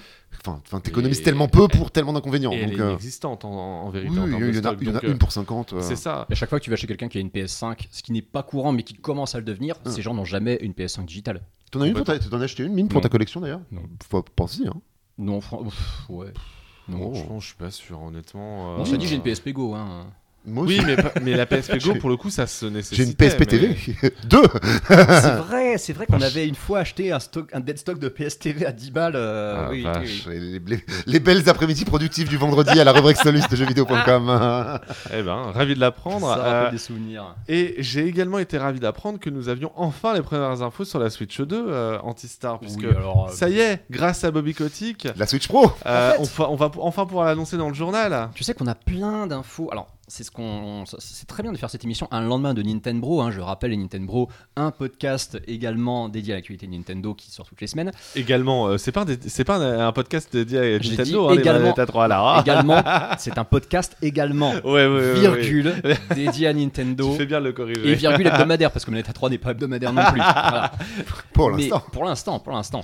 Mais euh, qu'est-ce que je disais du coup? Oui, des news effectivement sur la Switch 2, la Switch Pro, la Switch 4K, tu l'appelles comme tu veux, on en a tout le temps. Mais effectivement, plus le temps passe, plus on se rapproche de quelque chose de concret. Les derniers éléments qu'on a eu en date. Alors, tu, vous, vous rigolez, vous Non, mais- rigolez, mais je sais, je sais qu'on avait ces discussions en plateau il y a déjà Oui, trois oui, ans, parce mais que moi c'est le plus on avance, plus on a quelque chose de concret. Bah oui, il y a trois ans, euh, effectivement, je te confirme. Ça, c'est que- ça. On est plus proche qu'hier, ça c'est sûr. Alors, proche de quoi? On ne sait pas, mais on est proche. Alors, alors déjà, en plus, ce qui est marrant, c'est que tu me parles justement. euh, tu tu m'avais lancé sur Bobby Kotick et ses déclarations, parce que donc Bobby Kotick, on rappelle, c'est euh, le monsieur tout en haut de Activision Blizzard King, donc quelqu'un qui est très bien renseigné, qui d'ailleurs, je crois, est à peu près 50 fois mieux payé que Miyamoto. Hein. on, Oui, avait- oui, on a, on a ça, vu ça passer, c'était assez extraordinaire. Et euh, bah, il a laissé sous-entendre que euh, oui, il y avait- il y avait bien une nouvelle Switch qui était en, en cours de, de- de production, euh, que Activision Il sortirait- regardait le journal. que Activision sortirait des jeux dessus, et surtout J'ai qu'elle avait vu Salomé et l'âme en ont parlé. Allez, va- va au bout ton pas info. possible, possible. Mais que cette console donc aurait la puissance d'une PS4 ou d'une Xbox One. C'est toujours en fait au conditionnel, c'est toujours le même délire. En fait, on n'a jamais rien de vraiment confirmé. C'est pareil. Là récemment, on a entendu qu'il y a un studio espagnol qu'on suppose être Mercury Steam, ceux qui ont fait les deux derniers Metroid, qui travaillerait sur un dev kit de la nouvelle Switch pour un jeu euh, à venir, donc sur la prochaine génération de consoles. Euh, Ou alors il y a aussi- simplement ils ont peut-être juste branché un émulateur. il y a aussi, il y a aussi, et ça c'est par contre vraiment pour le coup très concret, la société chinoise qui fabrique les coques de, de tablettes de Switch, Ouais. c'est-à-dire ce qui est autour de l'écran, euh, enfin ce qui est autour de la dalle OLED et puis de toutes les PCB. Euh, cette société fabriquerait pour Nintendo une énorme quantité de nouvelles Mm. coques qui pour le coup euh, bah, serait celle d'un nouveau modèle de console. On ne pense pas que Nintendo va encore sortir un énième modèle de Switch, enfin une énième gamme de Switch qui serait toujours sur la même génération. Ça fait un foutage de gueule. J'ai cru, j'ai cru à une époque à la Switch Lite OLED, hein, j'y ai vraiment cru. Le truc c'est que ça aurait pu être fait si la Switch Lite s'était bien vendue. C'est ça. Et on s'est bien rendu compte quand même, hein, vu les baisses de prix, que Que ça a euh, jamais la été la Switch folie. Lite Ça a pas pris, été- euh, ouais, ça a pas pris. Le concept n'a pas pris. Ah, c'est un peu la Xbox Series S de Nintendo, hein, la Switch Lite. Oui. Euh, Oh, la quoi, 2DS. Enfin, Plutôt pas la de- 2DS, ouais. Alors oui, la, dirais. la 2DS de base, oui, parce que, Parce que la Xbox 2DS Series S ouais. se vend quand même, tu vois. Enfin, c'est vraiment, y il y a un engouement. Alors que sur la Switch Lite, on s'est quand même bien rendu compte Bah. que les gens avaient pigé qu'elle ne permettait pas de jouer sur la télé et donc que c'était chiant. Quoi. Tu sais à quel moment on a vu que la Switch Lite n'était vraiment pas un succès C'est que le seul moment où elle aurait pu davantage se vendre que le modèle de Switch de salon, Mhm. c'est-à-dire le, le trimestre de sa sortie, et ben Ouais. elle était quand même derrière. Ouais. Ouais. Donc vraiment, c'est qu'ils se sont un peu loupés là-dessus. La différence de prix était pas assez nette, ce qu'on disait tout à l'heure. euh, Aujourd'hui, elle l'est. ouais. Aujourd'hui, elle Ah bah, l'est. entre la Lite et la OLED, oui, il y a 150 balles de Voilà. différence. Et encore, notable. la Lite, tu peux la trouver honnêtement à 180 euros aujourd'hui. hein. Donc euh, aujourd'hui, elle l'est. Et je pense qu'elle est utile quand même quand tu pars en voyage parce que effectivement, c'est quand même pas mal. Mais Pour, pour les gosses. euh, Oui, pour les gosses, pour les gosses, gosse, hein. Pour jouer à Pokémon, puisque Pokémon est un jeu nomade et vaut mieux. te et niquer il est les- sorti et en même temps mieux- que la Switch Lite. Oui, puis vaut mieux éviter de te niquer les yeux sur euh, un écran télé quand tu joues à Pokémon Écarlate. hein. C'est mieux sur une Switch Lite, quand même. C'est que- Tu- dangereux, attention. rends moins compte à quel point le jeu est moche. Mais du coup, vous y croyez alors à cette Alors- Switch euh, 2 euh, qui a la puissance Chaque jour, chaque jour qui passe nous rapproche de la Switch 2, Ah que oui, tu le veuilles ou non, Sylvain. C'est Déjà- de plus en plus concret. Déjà, faut quand même, faut, quand- même modérer les propos de, de, de Bobby Kotick. Putain, je vais y arriver. Bobby Kotick, il y a plein de gens, ils ont retranscrit ça en mode Bobby Kotick a dit que la Switch 2 aurait la puissance. Mais c'est même pas vrai en fait. Il a effectivement parlé de ça, mais c'est ses propres suppositions à lui. Oui. C'est des propres bouts de de couloir qu'il a entendus lui-même. Alors ok, il est peut-être mieux placé que nous. Oui, c'était que probablement les couloirs de. Kyoto euh, Mais- et pas ceux de, euh, de, D'autant plus de maintenant Webedia, que, maintenant que Call of Duty Bah, sortir en of- qualité équivalente sur Super Nintendo, bon courage. euh, Par contre, toute plaisanterie mise à part, on rigole de ça, mais si c'est vrai et qu'effectivement on parle d'une puissance équivalente à celle d'une PS4, bah ouais, là on a une vraie avancée de puissance sur une console Oui. Nintendo. Mais alors, donc. La par PS4 contre- fait tourner God of War Ragnarok, on, on- excusez-moi. on- on est, on est plus que 10 ans en retard. Oui, non, en fait, ce que je veux dire. 10 ans en retard. 15. Alors bon, avec Nintendo, c'est trop facile effectivement de se moquer euh, du fait qu'ils aient du retard, mais euh, en fait, moi, ce, que, ce qui me fait euh, réagir quand même là-dessus, c'est que là, clairement, Nintendo assume ce côté, on va avoir une génération et demie de retard, parce que là, ils vont, quand la nouvelle Switch sortira, je sais pas, ils- je pense que en fin d'année prochaine n'est pas quelque chose de fou, euh, voire dès le début de l'année prochaine. Mais le, le problème, c'est ça, c'est qu'à un moment donné, on arrive à mi-chemin de la durée de vie des Xbox Series et compagnie. Euh, Enfin, Mais ils s'en Nintendo peut pas constamment en fait Mais avoir mais Sylvain, ils un pied dehors, un pied dehors, Mais un pied Sylvain, dedans. Quoi. ils s'en tapent déjà, ils sortent leur console euh, hybride alors que le modèle de console actuel c'est uniquement du salon qui a plus de console portable. Ils sortent leur console au milieu d'une génération, vraiment pile au milieu. Regarde, c'est novembre 2013, novembre Ouais, c'est 2020. vrai, Eux, elle sort en mars 2017. À part, tu la mettais en avril, c'était parfaitement au milieu entre deux générations. Ils s'en tapent complet. Ils sont sur leur propre écosystème. Mm. Ils ne regardent pas ce qui se fait à côté. Et en plus, en plus, euh, bah, dans tous les, les- tous, tous les échanges de mails qu'on a vus justement dans le dossier euh, Activision euh, Microsoft, on a vu un échange, on a vu le, le Jim Ryan de Sony qui dit qu'il respecte beaucoup Nintendo en tant que constructeur ou je sais plus quoi, mais qui ne cons- qui considère pas la Switch comme une Mais que concurrence. c'est quand même des gros FDP. Voilà, ouais, non, parce que y a- y a- ce, ce côté-là est évident, c'est que le triple A pour Nintendo, c'est Nintendo. Ils cherchent absolument pas. La, la Ah. Switch, la Switch a fini d'enterrer le truc que il y a les triple A Nintendo Hmm. et l'indé. Ils ont amélioré énormément Oui. leur relation avec l'indé. Mais par contre, les éditeurs tiers qui font du triple A, pff, ils leur envoient pas un mail, ils leur parlent pas. le- Ils ont arrêté de faire semblant de oui le FIFA sur Switch. Oui. Ils ont arrêté de faire semblant. Le Call of Duty sur Switch, ils vont le dire bon, bah, écoute, venez, amusez-vous, faites-le en cloud, nous on s'en En tape. fait, je pense que Enfin- plutôt, plutôt que de s'en moquer, c'est plutôt que Nintendo euh, rend un peu la monnaie de leurs pièces aux éditeurs Ouais. tiers qui ont très longtemps, à l'époque, la GameCube, hein, Mm. rappelons-le, euh, a boudé.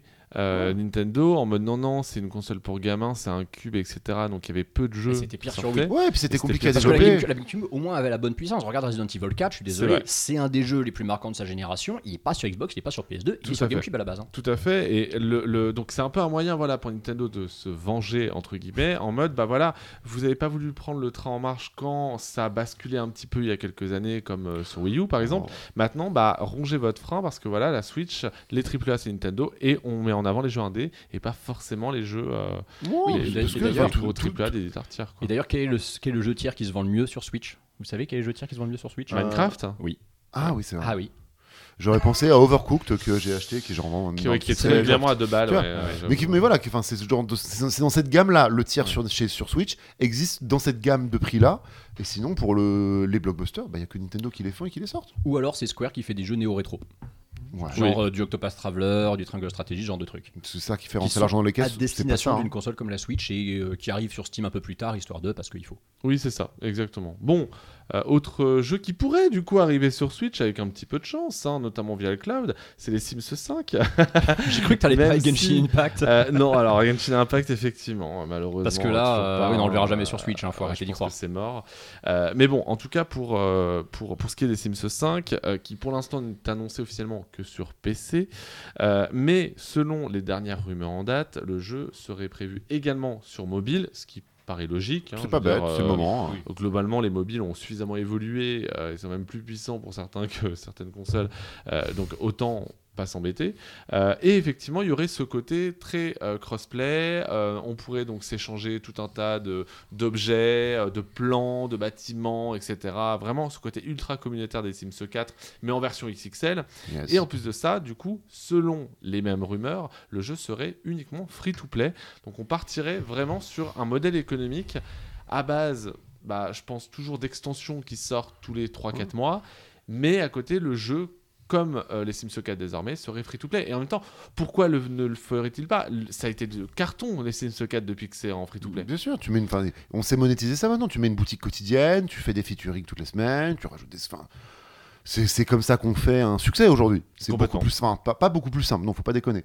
Mais, Non, mais ça ouvre les portes du mobile. Et ça te permet de, ça te permet de faire du multiplateforme beaucoup plus facilement, effectivement, aujourd'hui. De t'as un compte unifié et tu le mets euh, un petit peu partout. Une licence comme les Sims, en fait, quand tu vois où on en est aujourd'hui en 2023, tu te demandes comment elle ne peut pas être free-to-play par défaut. En fait, tout Oui, c'est ça. Elle est pensée pour ça, elle est pensée pour s'exporter au-delà du PC, pour être effectivement sur mobile, surtout plus sur tablette peut-être que smartphone. Sur smartphone, tu serais plus sur une appli compagnon à la rigueur, mais c'est une licence qui est faite, voilà, pour ça. Donc euh, c'est pas une surprise et c'est ce qu'il fallait. Dans la catégorie surprise, justement, bon, même si c'était en rumeur quand même depuis quelques mois, euh, on a eu l'annonce du jeu Black Panther chez Electronic Arts. Euh, le plus intéressant dans cette annonce, c'est pas tant le fait qu'il y a un nouveau jeu Marvel chez EA, puisqu'ils ont déjà Iron Man en développement chez euh, Motive, euh, mais c'est que c'est développé par un studio qui, euh, dont à la tête de ce studio, il y a des anciens de Le Seigneur des Anneaux, pardon, La Terre du Milieu, euh, L'ombre de la guerre et L'ombre du Mordor, me semble-t-il. hein, ok, qui était ça. chez Warner avant. Voilà, ouais. les fameux Assassin's Creed euh, dans l'univers du Seigneur des Anneaux. Bah, je suis désolé, hein, c'est Mhm. le cas. hein. Euh, mais aussi des anciens de Halo, de God of War et de Call of Duty, selon euh, Electronic Arts. Attends, mais Ce- c'est des initiatives en fait, euh, le truc dont tu nous parles. là. Euh, non, parce qu'il manque un Somniac pour que ce soit des initiatives. Euh, mais du coup, donc, ce studio, il s'appelle Cliffhanger Games et il développe ce qu'ils décrivent comme un jeu d'action-aventure solo. Ok, ils ont, ils ont pas dit le mot open world. Le mot, le open world n'est pas prononcé. world, voilà. Euh, story driven. Donc, Story pas open driven. world, euh, driven, pas sorry. Euh, en même temps, une, exclu- une exclu on PS4 dit, en on dit fait. driver, pas driver, euh, pas driver. Alors tu dis, alors tu dis driven, ouais, c'est très bizarre, mais c'est driven. Bon, bah écoutez, euh, n'empêche que c'est story driven, donc de fait, a priori, pas de, euh, pas de, pas de monde ouvert, ce stade. hein. Oui.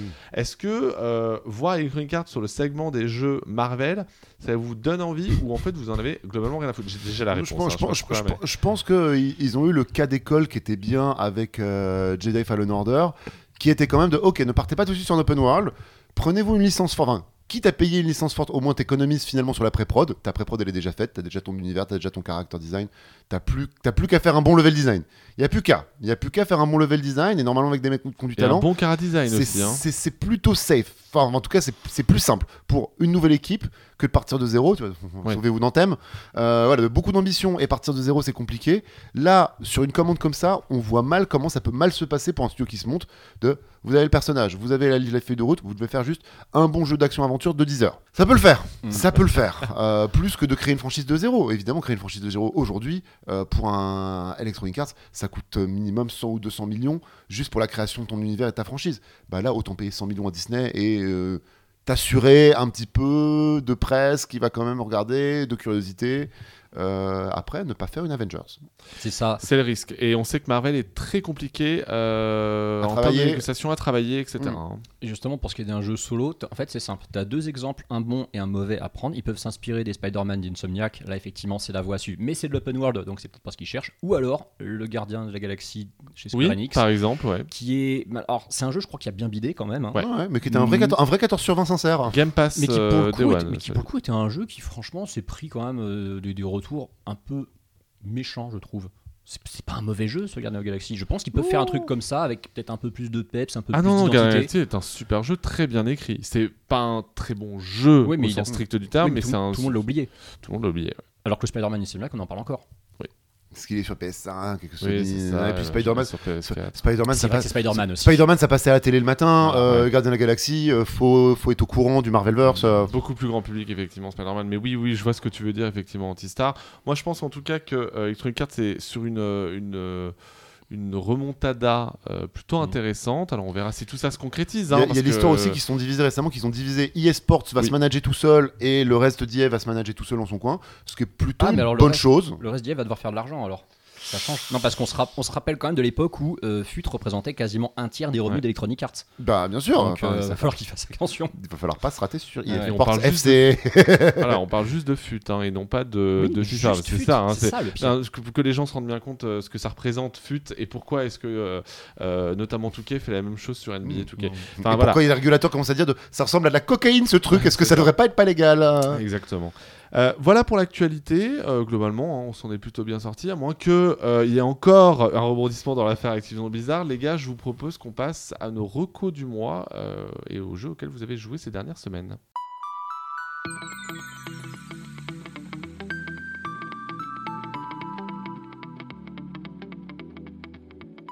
Malgré toutes les annonces d'un faux E3, on a quand même pu jouer euh, quelques heures à certains jeux. Euh, je vais me tourner justement vers l'ami du Game Pass. La chronique du Game Pass, c'est parti. l'ami du Game Pass qui est donc Alvin, puisqu'Alvin, tu as joué à un petit jeu indé. Petit jeu indé, Un petit jeu jeu français. indé français, très Ah très oui. français. S'appelle Dordogne, qui est sorti dans le Game Pass le mois dernier. Alors Dordogne, c'est ce jeu qui avait buzzé et percé avec son esthétique aquarelle magnifique. Euh, un petit peu de background, il faut savoir effectivement que c'est un jeu d'artiste Dordogne. Euh, vous avez une très belle interview dans le magazine Sud-Ouest.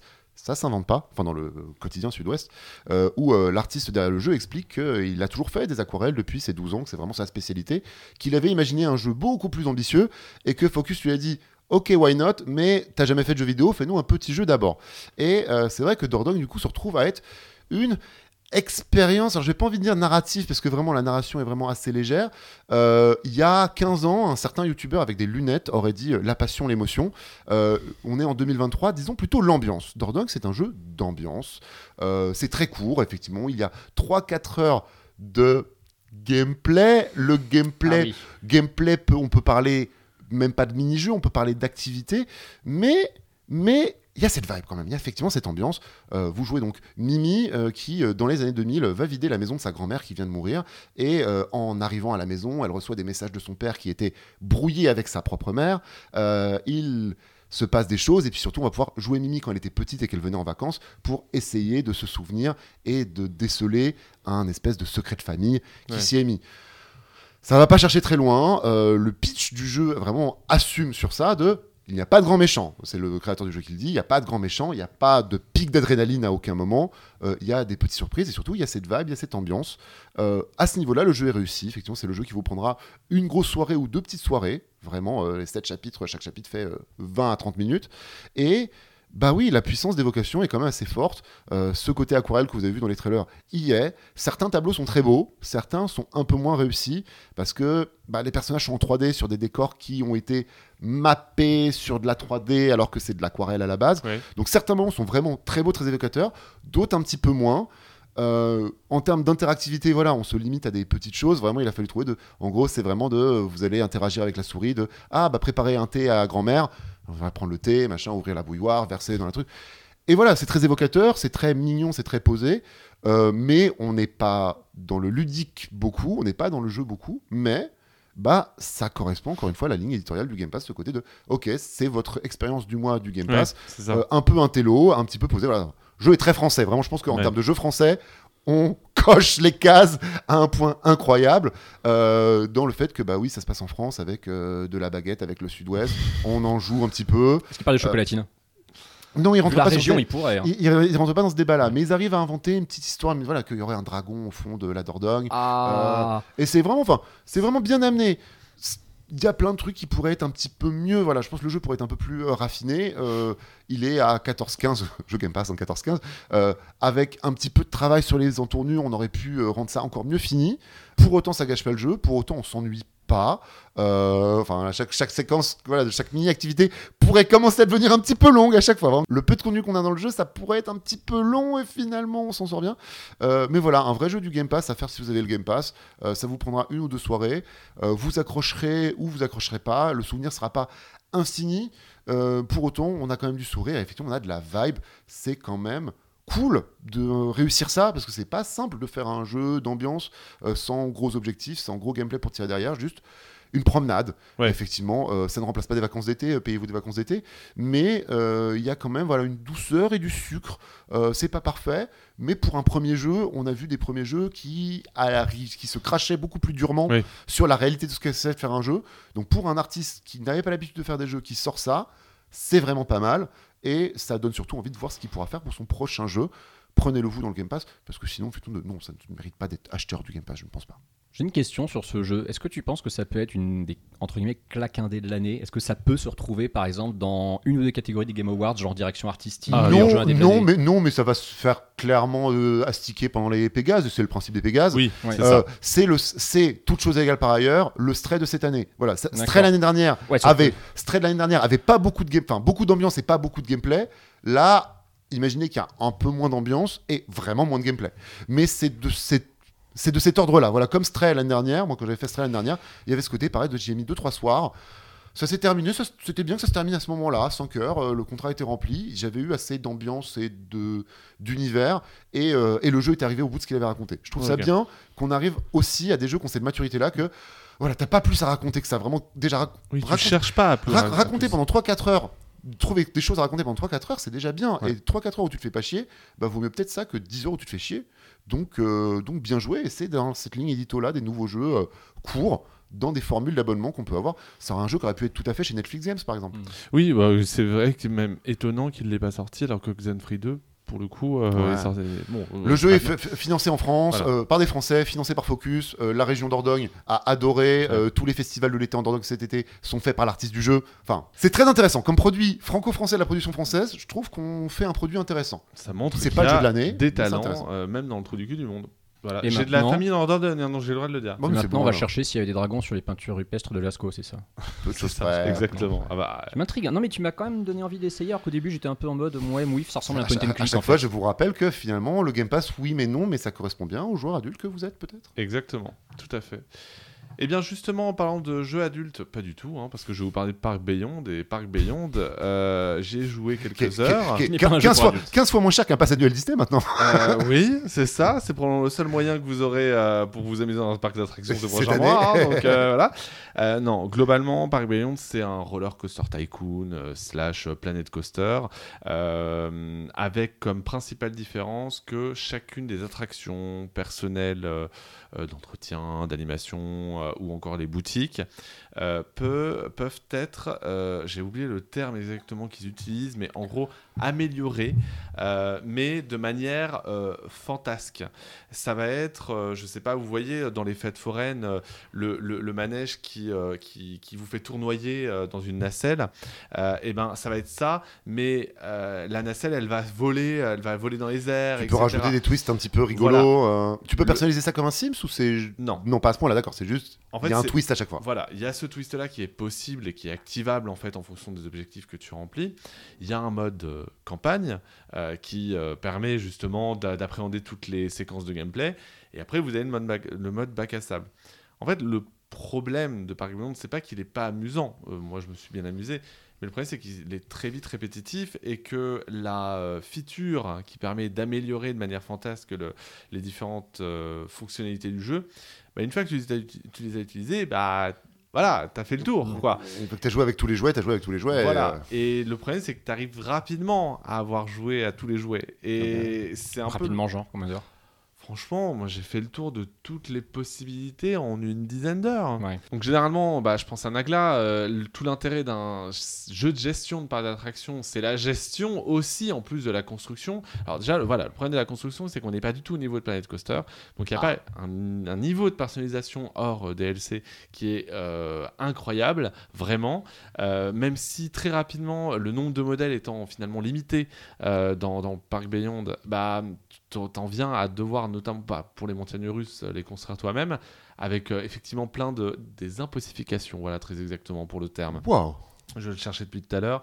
Euh, tu as ces impossifications qui viennent un peu changer, mais à la fin, tu t'arrives arrives assez, assez vite au bout. Et sur la partie gestion, bah, disons qu'elle est un poil mieux foutue que celle de Planet Coaster. Ok, c'est comme là leur feature, c'est de faire plus Ouais. parce que Planet Coaster est très light là-dessus. Oui. C'est vraiment euh, faire du joli. C'est ça. Mais tu as quand même les. Enfin, t'as des limitations comme dans Planet Coaster. euh, ça va pas au bout des choses. On est quand même pas au niveau d'un Roller Coaster Tycoon 1 ou 2. Ouais, hein. Euh, et, et- et- et- mais tu peux quand même voir un petit peu plus de choses que, euh, que Planet, euh, Planet Coaster. Alors, du coup, si vous cherchez un jeu de gestion dans lequel un jeu de gestion de parcs d'attractions, c'est très important, dans lequel la gestion est peut-être plus intéressante sur la durée que Planet Coaster.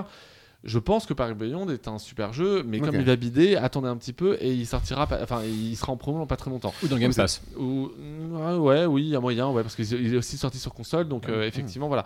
C'est Par le, contre- le problème de ces jeux, de jeux de gestion-là, effectivement, de tu arrives et t'as pas autant de contenu que ton concurrent qui a plusieurs années d'existence. Ouais, mais tu vois, c'est même pas le contenu, c'est juste euh, la boucle de gameplay. Et le, en fait, ils ont vraiment tous, ils se sont focalisés. D'ailleurs, l'ensemble de leur campagne marketing est focalisé sur les impossifications. Ok. Le problème, c'est que bah, il y en a pas tant que ça. Et une fois que tu es sorti de là, bah, vu que tu as Ouais. très peu de Une fois que t'as vu la nouvelle animation, euh, bah voilà. ouais. Voilà, c'est une fois que tu l'as impossifié, ton attraction, bah voilà, tu t'en occupes plus, et puis tu attends qu'elle soit plus rentable pour la remplacer. Enfin, Mm. c'est- un peu dommage. Donc, la boucle de gameplay, t'en fais assez vite le tour, et c'est bien dommage. Euh, mais justement, pour euh, plus de boucles de gameplay euh, et une boucle perpétuelle, je me dirige vers Antistar, puisqu'on va parler de Pikmin 1 plus 2 Oui. qui ressortent. Oui, parce que je... eh, figure-toi que j'ai joué à un jeu de gestion aussi, à ma façon. vrai. J'ai joué à un jeu de gestion vrai. à la Nintendo. C'est vrai, Parce c'est que vrai. Nintendo, malgré tout, essaie d'avoir quand même une licence pour à peu près chaque genre de jeu qui existe. Ils ont une licence de simili-jeu de gestion, simulation, qui est Pikmin. On rappelle que Pikmin 4 sort incessamment sous peu. hein. On enregistre ce podcast 8 jours avant la sortie de Pikmin 4. Et euh, Pikmin 4, on va en parler un petit peu plus tard, mais Nintendo a vraiment l'intention de nous le vendre, de nous le mettre en avant. Et quelle meilleure façon de nous le mettre en avant que de ressortir les deux premiers Sachant 1 et qu'ils 2. avaient déjà ressorti le 3 Il sur, ressorti sur le Switch. 3 sur Switch, effectivement, durant la grande période du Covid où il fallait remplir les caisses avec les remasters qui traînaient et qui étaient un peu urgents. Euh, Pikmin 1 et 2, donc c'est, on rappelle, deux jeux qui sont sortis sur GameCube respectivement, quasiment au launch de la GameCube euh, en septembre-octobre 2001 et en 2004 quand la console commençait déjà à mourir un petit peu. Euh, c'est considéré comme la dernière licence conçue par Miyamoto, Pikmin. On rappelle, c'est un peu le fruit de euh, ses expériences dans son jardin où il observait des insectes et il s'est dit tiens c'est trop bien, je vais en faire un jeu. Ah, le, le Pokémon, tu veux Alors oui, oui, oui. ce genre d'histoire, que- d'an- d'anecdotes légendaires, euh, le storytelling Les- japonais. Les le Japonais storytelling, adorent le, le jardin. hein, Les Japonais adorent le Ils sont jardin. connectés à la nature, faut comprendre. Et puis peut-être que Miyamoto était saoulé de pas être le mec qui a trouvé Pokémon. euh, Il, il Ouais. a, il a dû Il se a dire. déchauffé pour son cul, allez, ouais, j'avoue. hein. Il a quand même dû se dire ça fait chier, j'ai inventé Mario et Zelda et j'aurais pu inventer Pokémon et être vraiment le game designer de légende pour un siècle et j'ai raté le, le coup du chapeau. Donc il a tenté Pikmin qui en vrai c'est pas incroyablement bien vendu mais qui par contre rappelait beaucoup de bons souvenirs euh, aux, aux joueurs GameCube. J'étais passé à côté à l'époque, j'étais curieux, je j'avais Ah. pas encore fait Pikmin 3 Deluxe euh, en, en coop même si c'était prévu à terme. Et effectivement Nintendo a ressorti, alors ils ont pas fait un remake comme on avait avec Metroid Prime Remastered, hein. c'est vraiment C'est la question que je voulais te poser. Ouais, non, c'est un lissage HD pur et dur des versions qui étaient ressorties sur, Sur Wii. Wii, donc c'est en 16.9 parce que sur Wii c'était en 16.9. Exactement, Hmm. qui était en 16.9. Euh, c'est des jeux qui forcément baignent un petit peu dans leur jus. Les contrôles ont été un petit peu quand même affinés pour mieux coller au pad pro de la Switch. C'est pas désagréable. C'est surtout que visuellement, tu vois qu'effectivement, tu, tu es sur des jeux qui ont 20 ans. Après, Ça- cela dit, Pikmin 3 était pas non plus une prouesse de guerre en termes de graphisme. hein. Je veux dire, c'est pas non Ah, plus. Oui, bah, c'est un jeu de euh, 2013 hein, aussi. Oui, voilà. Non, mais et Pikmin 4, euh, c'est pas. Pikmin 4, c'est au-dessus quand même. hein. Oui, mais c'est pas la claque graphique, quoi. Ça Non, n'a mais jamais une histoire de été, euh, lisibilité, de simplicité, oui, voilà. de familiarité. Le côté de Pikmin, c'est ça qui est drôle, c'est que le principe de Pikmin, c'est que c'est un univers familier à Mhm. une autre échelle, c'est le côté mini-maxi. C'est Et, ça. et la gestion, et au final, le côté qui est très addictif, le côté genre, je veux récupérer ce jeton et avoir 20 Pikmin rouges, putain. Voilà, tout à fait. Pikmin 4, de toute façon, on va en parler un petit peu plus tard. On va juste revenir sur le 1 et le 2, puisque comme c'était des découvertes pour moi, et quand je découvre une, nou- une nouvelle licence Nintendo, ce qui n'arrive pas souvent, j'essaie quand même de bien cerner le truc. Euh, Pikmin 1, ce qui m'a surpris, c'est ce côté un peu euh, Majora's Mask où tu es pressé par le temps, où tu sais que Mm. si tu n'as pas tout fait dans les délais, bah, tu vas avoir un game over qui en plus est un peu traumatisant parce que c'est littéralement euh, tu crèves seul sur une planète où tu n'avais pas envie d'aller. Ça peut passer par l'extinction d'une espèce de Pikmin euh, de Mm. façon irréversible, c'est ignoble. Le 2 est beaucoup plus chill à ce niveau-là parce qu'il y a il y a une contrainte de temps dans le sens où il faut faire tout un tas de choses avant que le soleil se couche, mais tu n'as pas une limite en jour. Donc tu Ah peux oui, finir pas le les jeu de 30 façon jours, beaucoup ouais. plus tranquille. Ouais. Le 2 est bien plus chill, bien plus peinard. C'est un jeu de chill, vraiment, euh, très relaxant, je trouve. Assez agréable surprise parce que finalement tout ce qui est gestion comme ça, moi j'aime quand même bien dans l'action de manière générale. Euh, je trouve que c'est assez hybride finalement. Tu as l'impression quand même d'agir tout en gérant. Donc le, le- je, je- je trouve finalement que la, la combinaison des deux passe pas trop mal. C'est équilibré. hein. L'univers est, l'univers est, ch- est effectivement choupi tout plein. Bah, comme tu le dis, c'est un univers miniaturisé avec lequel tu es familier et ces petites créatures dedans. Euh, ça, ça, ça marche plutôt bien et du coup, bah, ça m'a rendu très curieux effectivement de jouer à Pikmin 4. Mais pourquoi j'ai joué à Pikmin 1 T'avais fait Pikmin 3 Non, justement, je Ah oui, pas fait. Vraiment fait aucun. Pikmin. Non, j'en avais fait aucun. C'est une licence à côté de laquelle je même, passé. la... même le jeu de 3DS Même le jeu 3DS. Non, je m'étais vraiment dit, c'est une licence qui m'attire. Waouh, quelqu'un se souvient du jeu 3DS Eh oui, je l'ai eu, je Oui, l'ai eu. oui, euh, C'était pas du tout un Pikmin d'ailleurs. Bah, c'est euh, presque une espèce de c'est un jeu de plateforme. plateforme, Ouais, voilà, c'est un c'est jeu ça. de plateforme. ouais. Mais pourquoi j'en parle Parce qu'ils ont été annoncés en mode Shadow Drop dans un Nintendo Direct. Et oui, Oui. et d'ailleurs, je te propose qu'on en parle immédiatement après cette belle transition.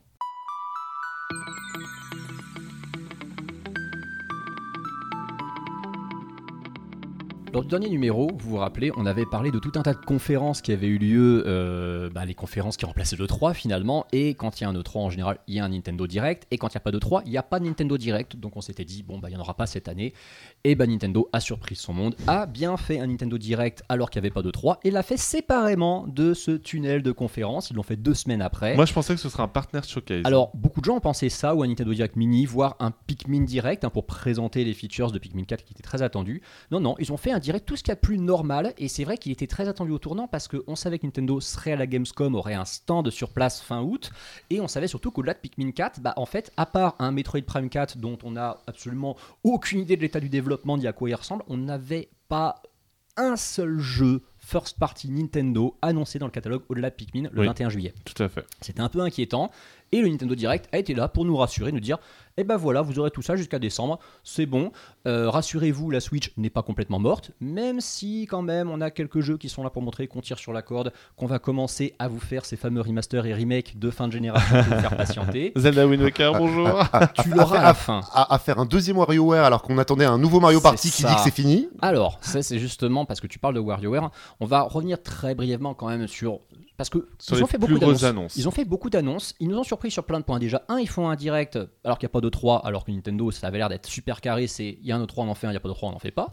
Deuxièmement, ils l'ont fait séparément toutes les annonces. Troisièmement, ils l'ont introduit par du Pokémon. Et alors, ça, c'est très bizarre parce que Nintendo, en général, ne montre pas de Pokémon. Il y a tout souvent un Euh, Pokémon Direct juste après. Voilà, ouais. parce qu'il y a déjà il y a un Pokémon Direct en général, un Pokémon Presence qui est là euh, en août, et en plus les annonces Pokémon ne sont quasiment jamais dans Nintendo Direct. Mhm. On a introduit sur des une, une- notamment une non-annonce hein, par rapport au DLC, c'était limite pour nous rappeler que bah oui il y avait des DLC à Pokémon Scarlet Violet. Que vous pouvez les précommander. Super, Il n'y a, pas eu la date de sortie de, ces de Non, DLC Même non, pas on a la fenêtre de sortie, c'est Ouais. tout. On n'a pas- on n'a rien appris de plus. En plein milieu du direct, à un moment, on a vu que bah, oui, Détective Pikachu 2, effectivement, ça y n'était plus une rumeur, il allait sortir. On a une date, on a un trailer qui est Et les, pas mêmes graphismes, joli. et les mêmes graphismes que sur 3DS. ouais. C'est pas loin, franchement. Ouais, ouais, non, vraiment, c'est un jeu, faudra y jouer sur Switch Lite hein, pour le coup. Surtout pas sur votre Switch OLED et encore moins sur votre écran de télé.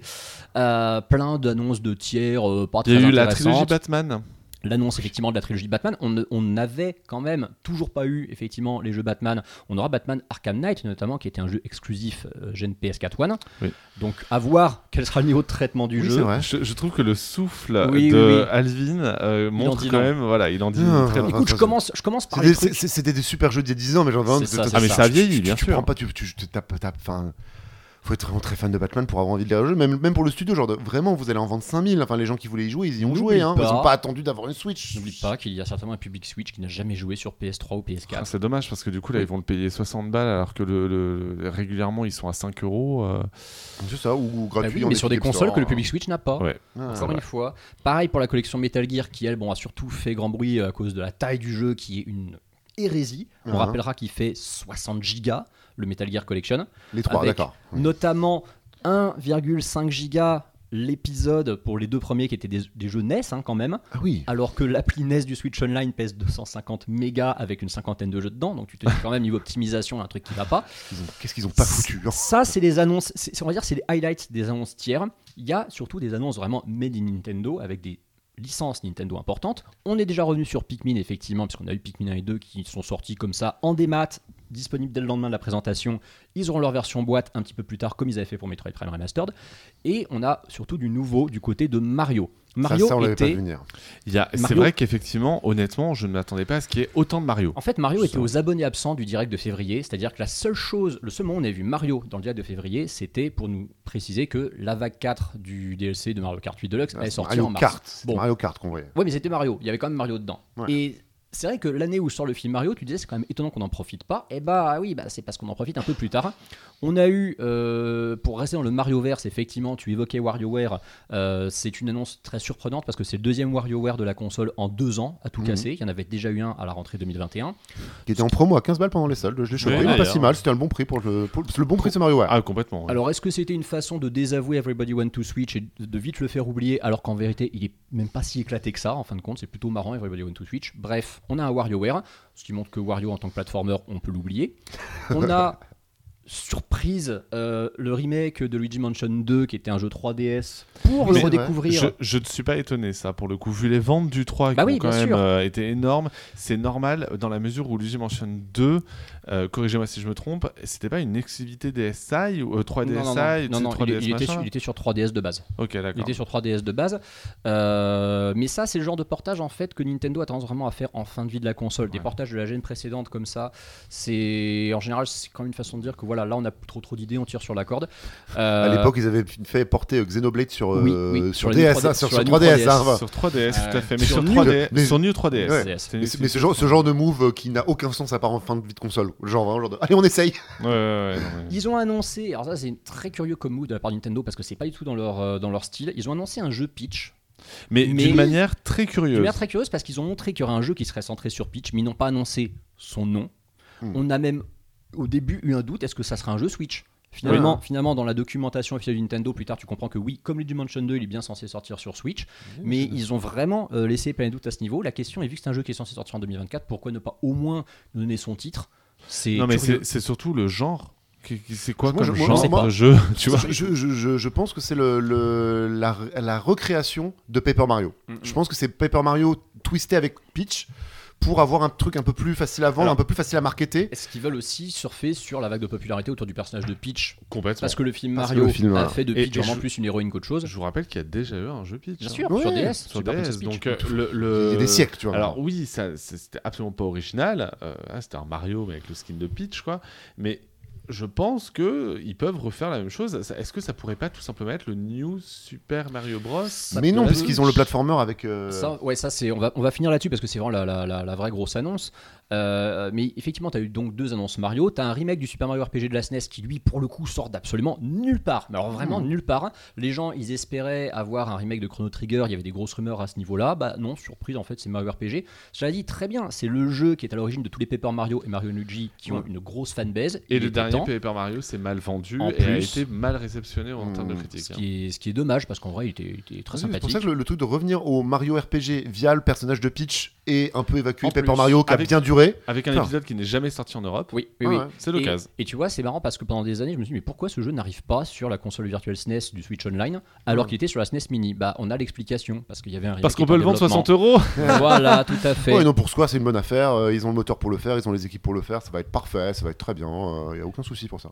Et donc la grosse annonce, effectivement, parce que euh, bah, il fallait terminer sur un One More Thing qui était intéressant. Et Moi, je pensais que ce serait les DLC de Zelda. je pensais que ce serait le DLC de Ouais, Zelda? non, le Alors, Season Pass. dit, euh, non, non, le seul truc nous ont montré, c'est des Amiibo Zelda qui sortent en décembre en plus. Mais moi, je pense que ça correspondra à, à tes DLC. Je suis désolé. Tu dis tout soon. euh, je suis pas d'accord. L'annonce des DLC de Breath of the Wild, c'était littéralement le, euh, le- en juin 2017. Non, non, non, Donc, les, euh, les DLC ont été annoncés quand le jeu est sorti.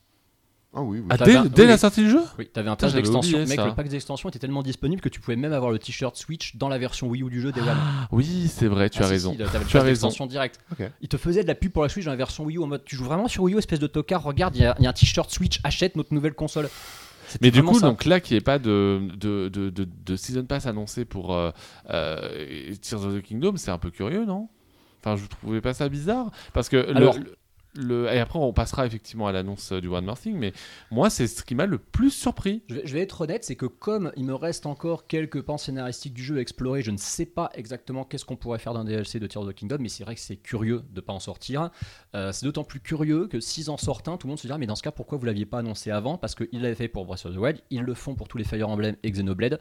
C'est vrai que ça serait curieux comme move. Est-ce qu'ils attendent peut-être le portage sur la nouvelle Switch de euh, Tears of the Kingdom pour mettre le DLC exclusif Ça serait pas un très bon move, mais bon. Je pense plus simplement que le développement du jeu a assez galéré que sortir le Tears of the Kingdom en temps et en heure, Mm, dans l'état technique où il est, c'est-à-dire très bon état technique, euh, a dû être quand même tellement demanding qu'ils sont pas en état de commencer à présenter souffler, leur ouais. DLC. Enfin, il n'y a, pas- jeu- a- a d'urgence et il y a certainement pas grand-chose à montrer pour l'instant. Oui. Ils peuvent prendre leur temps. Enfin, vu les ventes du jeu, ça va, on peut leur laisser 3 mois pour oui, euh, ou alors, tout souffler un peu. quoi. simplement, euh, le jeu est tellement complet déjà Mais c'est ça aussi. qu'en Ouais. fait, il y a peut-être pas de nécessité. Le, le, On, ra- on euh, rappellera qu'en plus, à la base, c'est censé être un DLC supplémentaire de Oui. Breath of the Wild. Le, le projet de base de Tears of the Kingdom, c'est de faire un très gros DLC de. de- Ah oui, oui, t'allais en. Et, et Animal Crossing, par exemple, euh, n'avait Ouais. pas de DLC d'annoncer à la base. Au final, ils en ont annoncé un parce qu'il y avait eu une telle demande. Et que dire de Mario Kart 8 Deluxe? Voilà, Oui. que dire dans la 48 Deluxe, effectivement. Donc non, tu peux en avoir un effectivement un peu plus tard. Mais c'était pas ça le One More Thing. Le One More Thing, c'était d'annoncer effectivement un nouveau Mario, mais surprise, en 2D. Et Ouais. Ça, c'est un truc que Ah, personne 2D, n'a pu dire. 3D. Alors, en 2D 3D, mais avec une jouabilité 2D, Oui. mais des sprites 3D. Ce qui est surprenant, c'est qu'on a dit un sacré paquet de fois, dans les Amiibo, dans Nintendo, peut-être même dans le journal à l'époque, que euh, Mario 2D, c'était fini parce que Mario Maker avait tué le concept de Mario 2D. Mm. Bah non, en fait, Nintendo a l'air d'être Beware capable... of the Elephant. Ça. Nintendo en fait, a l'air d'être capable de renouveler le concept du Mario 2D avec cet épisode qui a l'air assez barré. Moi, c'est surtout que j'ai l'impression qu'ils ont essayé de tuer Wario Land définitivement parce que toutes les transformations de Mario qu'on voit dans ce jeu, parce que ce sont des transformations Mmh. limite en mode déguisement, Ouais. c'est complètement du Wario dans l'âme. Euh, C'est très, c'est euh, très, c'est très cartoon, alors que Mario n'a jamais été trop cartoon. C'est ça. C'est l'épisode le plus cartoon, je pense. Mais pourquoi est-il cartoon? Parce qu'en fait, bah, t'as un film qui est sorti qui a rendu justement Ouais, Mario ouais. plus cartoon. Le niveau d'animation de ce sprite de Mario, de ce sprite 3D, Et assez est hallucinant. hors du commun. D'ailleurs, tous les personnages hein, ont un niveau Mmh. d'animation très très élevé. Euh, Il y a un seul truc qui m'intrigue, moi, c'est qu'ils ont dit bon bah allez, on fait disparaître le système de scoring de vie, on va remplacer ça, on va remplacer ça par des, des espèces de d'évaluations euh, qui vont de, de good à wonderful. T'as l'impression d'être sur un jeu mobile, c'est très curieux, Mm. mais pourquoi pas Je pense que Nintendo sait très bien ce qu'ils font. Ils vont très certainement nous convaincre dès la première preview en mode ah ouais, ils ont encore une fois niqué le game du platformer 2D. S'il y a du level design, il y aura du level ça. design. Bien sûr. euh, c'est tout ce qui compte. hein. L'important, c'est qu'il y aura du level design. hein. Et il y a un Mario éléphant. Et il y a Mario Oui. Elephant. Et Voilà. je suis désolé, mais alors Mario éléphant, ils ont une façon de le montrer tout à la fin. Euh, c'est on veut un amiibo, on veut une peluche, on veut. euh, Ouais, c'est autre chose, complètement. Voilà. C'est autre chose que le Mario Tanuki euh, des derniers, euh, qui était vraiment genre de, oui, bon bah Bah, d'accord. Mario euh, Tanuki, il existe depuis 88. À un moment, il faut se renouveler, quoi. c'est ça. Vous, ce Nintendo Direct, vous l'avez, vous l'avez regardé, je suppose. Alvin, Bah l'a oui, nous, nous, ensemble. nous, nous étions ensemble sur la chaîne de Ken Bogart. Et moi, moi je l'ai je l'ai regardé en Crète, j'étais en vacances à ce Ah. moment-là, et je l'ai regardé sur mon téléphone pour que je sirotais un morito crétois, figurez-vous. Bien sûr. Euh, C'était Ils à la place du rhum, c'est ça Euh, je sais plus, mais enfin, en tout cas, c'était très alcoolisé. Mais euh, le fait est que- Avec, modéra- modération, évidemment. oui, enfin ça va, on n'est pas à la télé. Ah, hein. à On est tellement disruptif dans le podcast ça, peut T'es en train que de dire qu'à la fin, en fait, le Mario éléphant, tu t'es dit non, non, j'étais trop bourré, j'ai rêvé, il n'y a pas de Mario éléphant, c'est ça C'est très probable. non, mais oui, moi j'ai- je l'ai regardé en direct et c'est vrai que j'étais surpris de la dose d'annonce, en vérité. Mmh. Vraiment, moi je pensais que ça serait euh, pas ouf. Mm. euh, que ce serait surtout centré sur Pikmin et qu'en fait bah alors c'est peut-être Pikmin 4 qui a suffisamment pas de, de nouveautés pour en faire un direct euh, dédié mais le, le, le fait est que il y, a, y, a- il y avait quand même des choses et donc c'est plutôt c'est plutôt cool ça veut dire que là ils pensent vraiment jusqu'à début 2024 pour la Switch donc c'est pour ça que tout à l'heure je disais oui euh, je pense que effectivement on s'approche vers une sortie en fin d'année prochaine euh, d'une potentielle euh, Ouais, et puis ils vont offrir une mordigne à cette console, pas comme la Wii, parce que la Wii, on rappellera que au-delà de Skyward Sword, qui est donc sorti en novembre 2011, t'as eu un an de trou noir absolu sur Ouais. cette console où ils ont misé que rien. sur la et 3DS. ne parlons pas de la Wii U Voilà. hein. Oui, mais la Wii Ah. U c'est différent parce que la Wii c'était une console qui avait été un phénomène de société, mais qu'ils n'ont pas su euh, faire fonctionner sur la durée. La Switch, ils ont réussi ça. La Switch, ils vont même peut-être même réussir la fin de vie de la console. Ouais. Ils vont même pas l'abandonner lâchement en mode bon bah allez c'est bon on passe Ouais. à autre chose. Ils ont aucune urgence, ils en vendent toujours plein. Et, et effectivement, ils ont du line-up. Moi, c'est ça qui m'a surpris, c'est que vraiment, j'étais venu euh, regarder ce Nintendo Direct en me disant de bon, le Zelda est sorti, et après Zelda, ils allaient, enfin, comme d'habitude, voilà, après Zelda, il lâche tout, il y a plus rien. Ouais, ouais, il y a un Mario, par- euh, il y a un Mario Party, il y a deux trois remakes, allez salut, hein, allez, dans, dans, dans 24 mois, hein, on, se, on se revoit plus tard. Et là de voir que bah non, ils ont encore du truc, le Mario Wonderworld, euh, vraiment chouette et qui a encore, euh, enfin il y a encore du catalogue, il y a encore de la ligne édito, peut-être même un peu plus que l'année dernière où euh, comme partout, le bug du Covid se résout et que Nintendo avait encore bah, pas mal de prod sous le pied Hmm. et que bah il n'y a pas besoin de Switch 2 dans l'immédiat. Sauf pour euh, si on veut faire des gros beaux jeux pour les tiers. Mais comme on disait tout à l'heure, Nintendo s'en fout des tiers. C'est, c'est bon, la, la rupture elle est consommée. euh, Ça fait 10 ans qu'elle était commencée. Là, ça y est, c'est bon. Euh, encore une fois, Act- Ouais. Activision qui veut devoir sortir Call of Duty sur Switch. Finalement, finalement, en deux- 2023, c'est comme 2017, t'as un nouveau Zelda et un nouveau Mario. Ce qui Ouais. arrive très rarement dans l'histoire Nintendo. La dernière fois que c'est arrivé, c'était en Après, c'est- 2002. Après, Ah les, oui, mauvaises Avec langues Sunshine et Wind diront, Waker. les, Ah. les mauvaises langues diront que ce n'est pas un vrai Mario. euh, Alors les mauvaises langues, elles vont euh, garder le titre du jeu qui est Super Mario Bros. Voilà, c'est bon. À partir de là, ça. les mauvaises langues, on les coupe. Voilà. Tout ce que j'ai à dire. Mais, Mais- grâce à ça, tu auras des, voilà, tu auras en plus de tes jeux de l'été, tu auras des jeux de l'automne. Excellente transition, mon cher Antistar, puisqu'il est temps désormais de vous parler bah, de nos recommandations pour l'été et peut-être rester au frais, n'est-ce pas?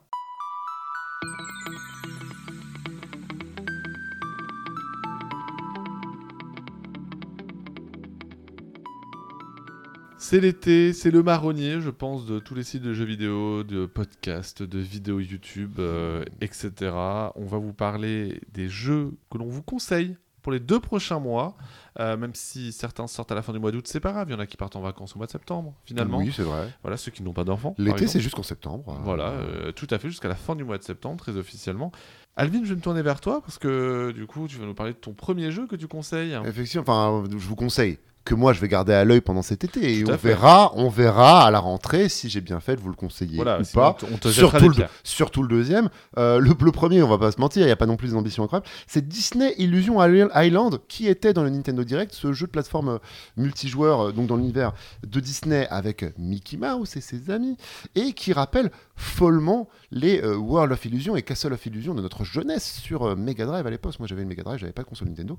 Donc j'ai beaucoup joué à, à ces jeux-là. On retrouve l'idée bah, d'un platformer euh, fantaisiste avec un, design qui rappelle vraiment le- les tout débuts de Mickey Mouse, hein, donc vraiment les, les années 30, 40, ce design-là, euh, dans un univers enchanté avec certainement de la magie et de l'illusion, qui peut se jouer à 4 et qui, de ce qu'on a vu dans les trailers euh, de Nintendo Direct, bah, ce côté effectivement de platformer des années 90 qui, moi, me parle et me fait lever un sourcil d'intérêt à base de est-ce que j'aurais pas envie, quand le jeu sera sorti euh, le, 28, ju- le 28 juillet, euh, de me poser avec ça euh, dans un train ou euh, Ouais. chez ma mère quand je m'ennuierai chez ma mère? Ça arrive souvent qu'on s'ennuie quand on va chez sa mère. hein, C'était Capcom qui faisait les, les, les jeux de plateforme Ouais. de l'époque.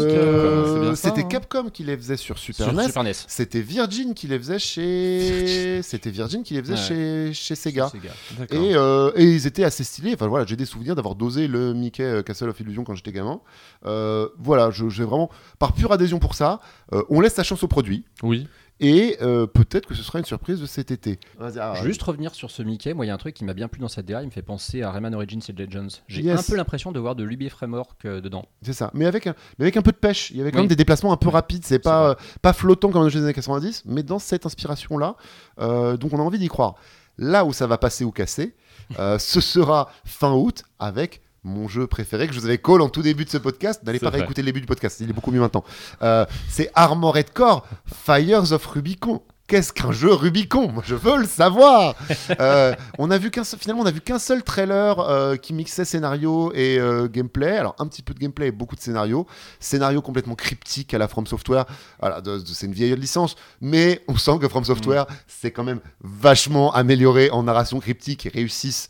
Et c'est dur et tout le monde n'arrive pas à le faire. En une minute de trailer, en mode genre de waouh, il y a du danger, il y a du Il y a mystère, des gros boss. il y a des gros boss, euh, il y a du péril. Et en même temps, bah, je veux savoir ce qu'il y a sur cette putain de planète Rubicon. Pour- Pourquoi? Comment l'adjectif Rubicon peut-il être appliqué à un jeu vidéo? Je vous le demande. J'ai vraiment joué beaucoup, à- enfin pas beaucoup, j'y ai un peu joué à tous les Armored Core dans ma jeunesse, à l'époque sur PS1, sur PS2. Donc j'ai un certain attachement. Je suis curieux de voir comment ils l'ont twisté à l'aune de Sekiro, à l'aune de tout ce qu'ils ont fait ces dernières années de Elden Ring.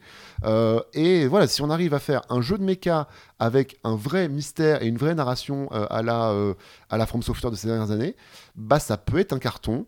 Le jeu sort dans un mois et demi, on n'a pas vu de vraies séquences de gameplay bien en mode voici le gameplay du jeu. Ça passe ou ça casse? Ça passe ou ça casse? Euh, C'est l'été de, tous les- de tous dangers un petit peu euh, cette année pour moi dans le, dans le jeu vidéo. C'est vrai qu'il sort en pleine Gamescom le jeu, c'est curieux parce que du coup il Bah, peut c'est même pas avoir des previews à la Gamescom pour un ou deux mois après. Oui, ouais, bah, surtout, surtout il faut le sortir avant Starfield parce que si tu le sors Oui, pas, si tu le sors pas en août, tu le sors en décembre parce qu'après il y a ça. Starfield. hein, euh, c'est le, le GTA de cette année. Ils, hein, ils le hein. vendront peut-être bien avec marqué par les créateurs de Elden Ring et Sekiro Oui. Ah, ah, hein. Le, but hein. de s'en ressortir cette vieille licence, c'est de faire comme ils ont fait, enfin comme ils sont devenus mythiques avec Ah euh, Dark Souls, où tout le monde se rend compte, mais en fait Dark Souls ça fait 20 ans qu'ils le font et personne n'était au courant. Ouais.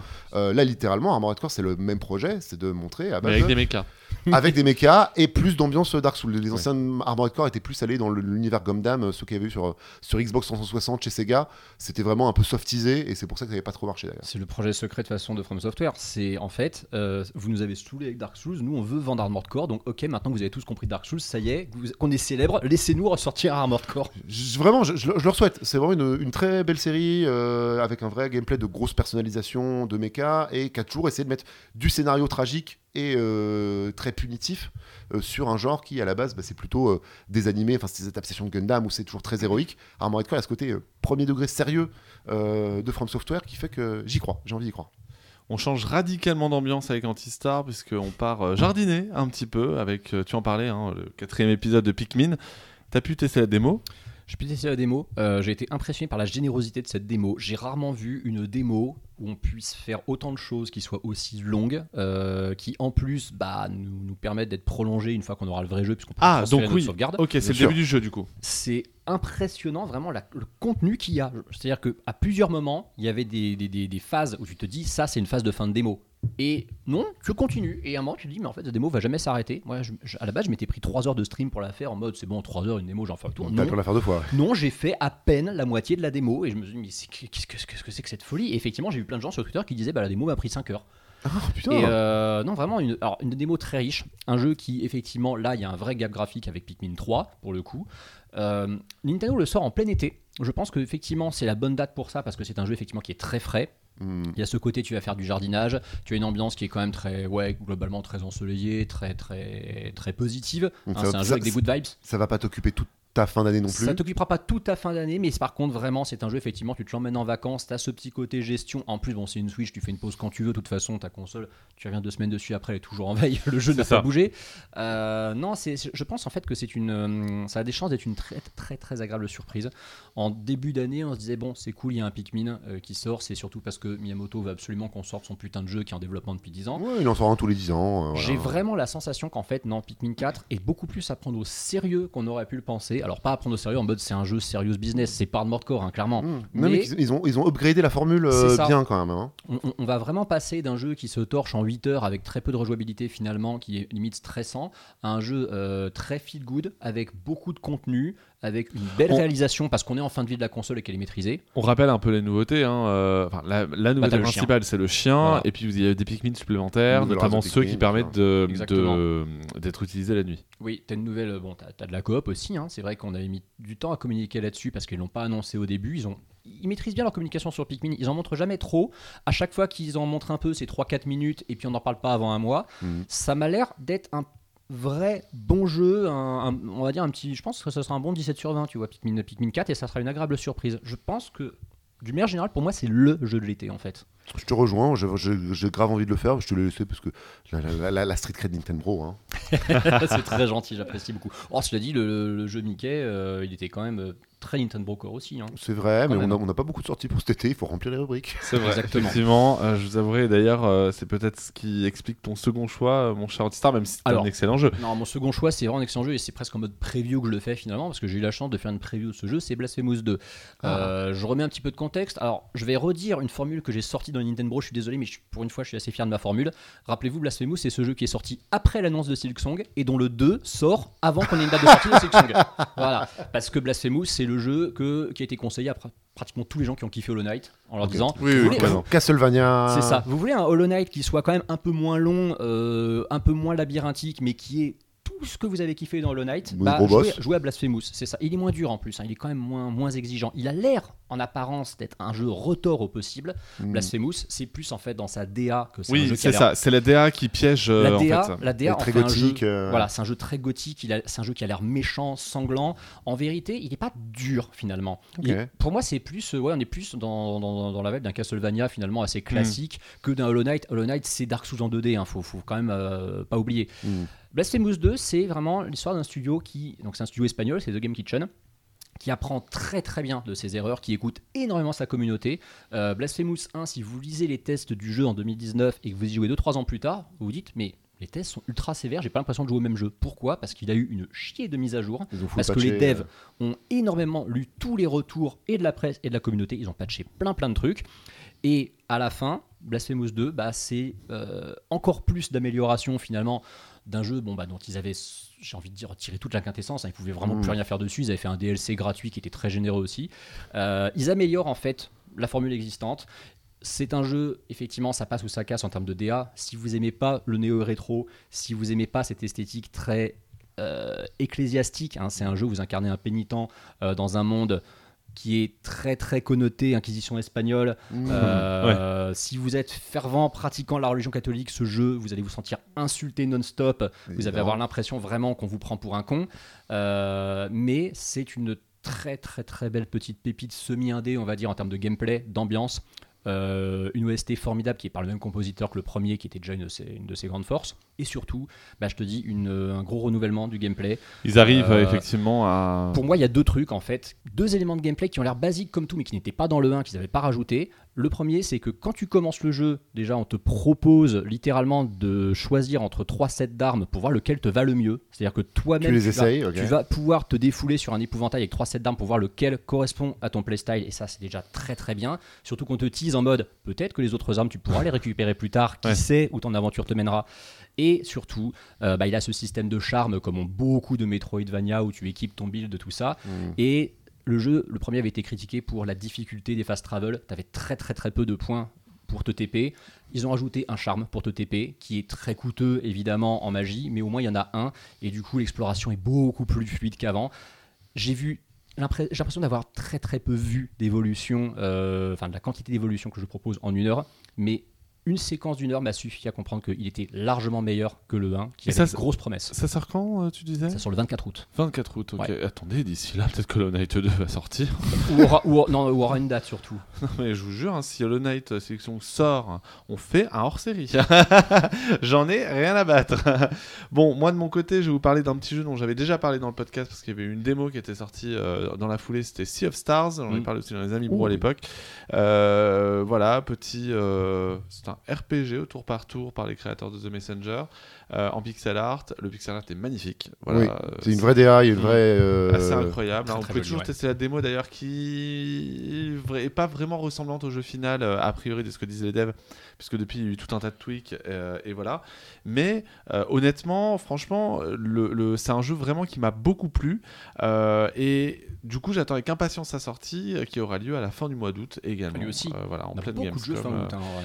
également. Et avant de passer euh, à l'interview de Bertrand Hamar, euh, je vous propose de, parler, de passer à mon tout dernier jeu, celui que je conseille de Le- cœur pour le le coup. dernier jeu de cet été, après l'été est fini. Le dernier, voilà, après, les, après cet été. Après, vous avez plus le droit. euh, Voilà, après, vous avez plus le droit. Non, en tout cas, c'est le gros RPG de cet été. C'est Baldur's Gate 3 Ah bah qui oui. sort enfin de sa période d'accès anticipé qui, aura quand même duré 3 ans. hein. On le rappelle, à l'époque, c'était un jeu Stadia. hein. Rappelons-le, en annoncé en, annoncé en tant que la Stadia. Je me souviens eu 87 enfin une preview sur Et le journal. C'est dire à quel point ça date. Tout à fait, une preview sur l'Early Access euh, d'ailleurs, qui a eu pas une très bonne note à l'époque, mais depuis, justement, l'Ariane, qui euh, sont les créateurs de Divinity, euh, ont vraiment amélioré euh, toute la formule du jeu. Alors, ça n'est toujours pas vraiment un Baldur's Gate, mais plutôt un Divinity dans l'univers de Baldur's Gate. Mais pour autant, c'est un jeu que j'attends énormément, vraiment.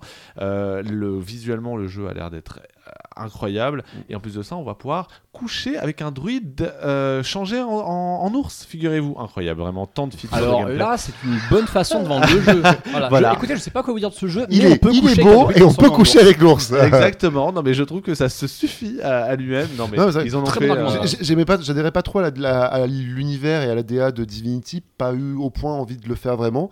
L'univers de Baldur's Gate, et pourtant j'ai pas joué à Baldur's Gate, mais je trouve, a une identité un peu plus marquée, un peu plus colorée, un peu plus de rondeur, qui font que j'ai un peu plus envie d'y aller. Je sens que j'ai un peu plus envie d'explorer cet univers-là que celui de Divinity, qui avait l'air quand même un peu euh, médiéval classique. Oui. Euh, là où Baldur's Gate, bon, je sais que, ok, il va y avoir, il va y avoir des trucs, il va y avoir des dingueries, et, euh, et ça va être Divinity amélioré. Enfin, tout le monde s'est pas luché sur. Divinity. Tout le monde vous, tout le monde vous dit depuis 5 ans de mais jouer à Divinity 2, c'est incroyable. Je pense que son seul Là- défaut, c'est de s'appeler Baldur's Gate 3 alors que ça n'est pas le troisième épisode. Donc ouais, voilà, il y y a un peu cette confusion-là et je pense qu'effectivement les fans un, euh, invert- invertébrés, oui. Invétéré. Euh, Les fans invertébrés, j'aime bien. invétérés de la licence Baldur's Gate ne vont pas forcément s'y retrouver, mais Oui, mais ils Voilà. sont deux, Voilà, comme le dit deux. le même. En Euh, fait, vous êtes deux. Euh, Donc, euh, et, et- et du coup, je pense que ce nouvel épisode de Baldur's Gate Palarian va donner quelque chose d'assez ouf. Il sort le 6 septembre sur euh, PlayStation 5. C'est le même jour que Starfield sur Xbox Series. Voilà. Mais non, puisque tu, peux payer, puisque tu peux payer pour avoir Starfield avant le Ah 6 ouais, septembre en Voilà. plus. C'est évidemment un hasard total, Bah hein, oui, pas le du tout. hasard. euh, voilà. La chance. La chance, parce qu'on rappelle que le jeu n'est pas annoncé sur Xbox Series, puisqu'il n'arrive pas à euh, proposer l'écran splitté sur Xbox Series S. Donc, euh, en Tiens attendant, donc. c'est donc une exclusivité PS5 jusqu'à preuve du contraire, en tout cas sur console. Voilà, donc n'hésitez pas, effectivement. euh, le jeu sort d'Early Access sur PC, en tout cas, le 6 août. Il sort donc officiellement à cette date-là. Et franchement, je pense que ça va être un excellent jeu.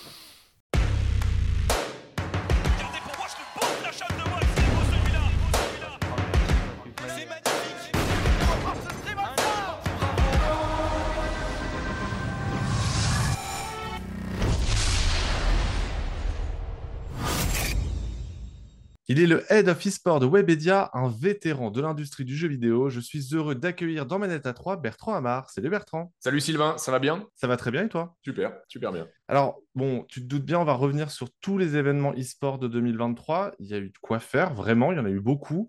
Euh, les principaux, c'est quand même le LFL CIC Day de février. Ensuite, il y a eu le Major de Counter-Strike à Paris quelques semaines plus tard. Et puis, il y a quelques jours, il y a eu les LFL Days à Nice. Alors, comment t'expliques l'engouement du public pour l'e-sport en France? Euh, c'est une bonne question. Je pense que c'est euh, le cumul de plein de, phénomènes. Déjà, euh, avant tout, la France est une vraie terre d'e-sport depuis très longtemps, avec un vrai maillage dans le territoire depuis plus de 20 ans. hein. La Gamers Assembly a plus de 20 ans. Le SWC est né à Poitiers, la Coupe du Monde des jeux vidéo, donc bah, il y a 20 ans cette année. Euh, en, juillet, euh, en juillet 2003 précisément, et j'y étais. Voilà, donc je pense qu'il y, a- déjà un, historique euh, extrêmement fort de, de l'e-sport en France, avant même qu'on parle d'e-sport, avant même que l'e-sport sorte du radar, il, y avait, déjà des, fondations très fortes. Et puis, ben, depuis, il y a eu une vague e-sport, on va dire depuis à peu près cinq ans, avec de plus en plus de jeux compétitifs euh, je te rappelle que, et tu es bien placé pour le, le savoir, lorsqu'on jouait à un free-to-play euh, il y a 10 ans, euh, on n'était pas un vrai gamer. C'est vrai. C'était des soi-disant des, des jeux de merde. Aujourd'hui, il y a eu Fortnite, il y a eu Valorant, il y a eu Rocket League. Voilà, tous ces jeux sont des, des free-to-play et ils ont fait changer la vision que, que les joueurs historiques avaient sur, sur les free-to-play.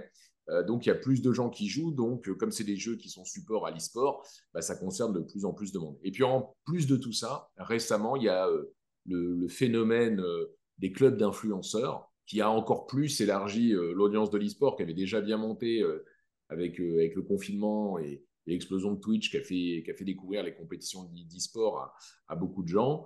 Bah, depuis, il y a eu des phénomènes avec les équipes de, de Kameto, la Carmine Corp, euh, celle de Gotaga, Squeezie, Gentlemate, euh, Mandatory pour, euh, pour Zerator, euh, Aegis euh, pour euh, Mister MB ou, ou Shones. Voilà, énormément d'équipes comme ça portées par des talents euh, qui là aussi ont encore euh, élargi l'audience de l'e-sport. Et c'est tout ça qui fait qu'aujourd'hui, on arrive effectivement à euh, un, vrai, un vrai phénomène de société qui remplit euh, euh, non pas une salle de temps en temps, euh, euh, presque par accident, mais euh, beaucoup de salles et très régulièrement. On, on a eu l'impression qu'en 2020-2021, avec le Covid, il y a eu un espèce de trou d'air, un espèce de coup d'arrêt. Euh, que ça signait un peu la mort de l'e-sport parce que tout se faisait en ligne et plus dans des grandes salles, etc. C'est d'ailleurs à peu près à cette époque où euh, Epic Games a arrêté euh, les grands shows à l'américaine pour ses compétitions Fortnite. Est-ce que deux ans plus tard, tu penses toujours que c'est une pierre angulaire du jeu vidéo, que c'est même le futur du jeu vidéo au sens large? À l'e-sport, oui. L'e-sport, indéniablement. Pour moi, euh, enfin, je veux dire, la, question, c'est pas de savoir euh, quand ça va s'arrêter, mais plutôt jusqu'où ça va aller, quoi. Parce que euh, on est sur un, un move très profond de l'industrie même du jeu vidéo. Euh, je veux dire, l'explosion de ces modes de, de, de ces jeux compétitifs euh, gratuits qui engagent euh, à long terme avec des micro-paiements, etc. Je veux dire, la rentabilité d'un point de vue éditeur, elle est, elle est plus approuvée. Euh, ce sont de véritables cash machines. Euh, Aujourd'hui, euh, les jeux qui servent de, terrain aux compétitions d'e-sport génèrent près de 20 milliards de dollars quasiment exclusivement en micro-paiement pour les éditeurs.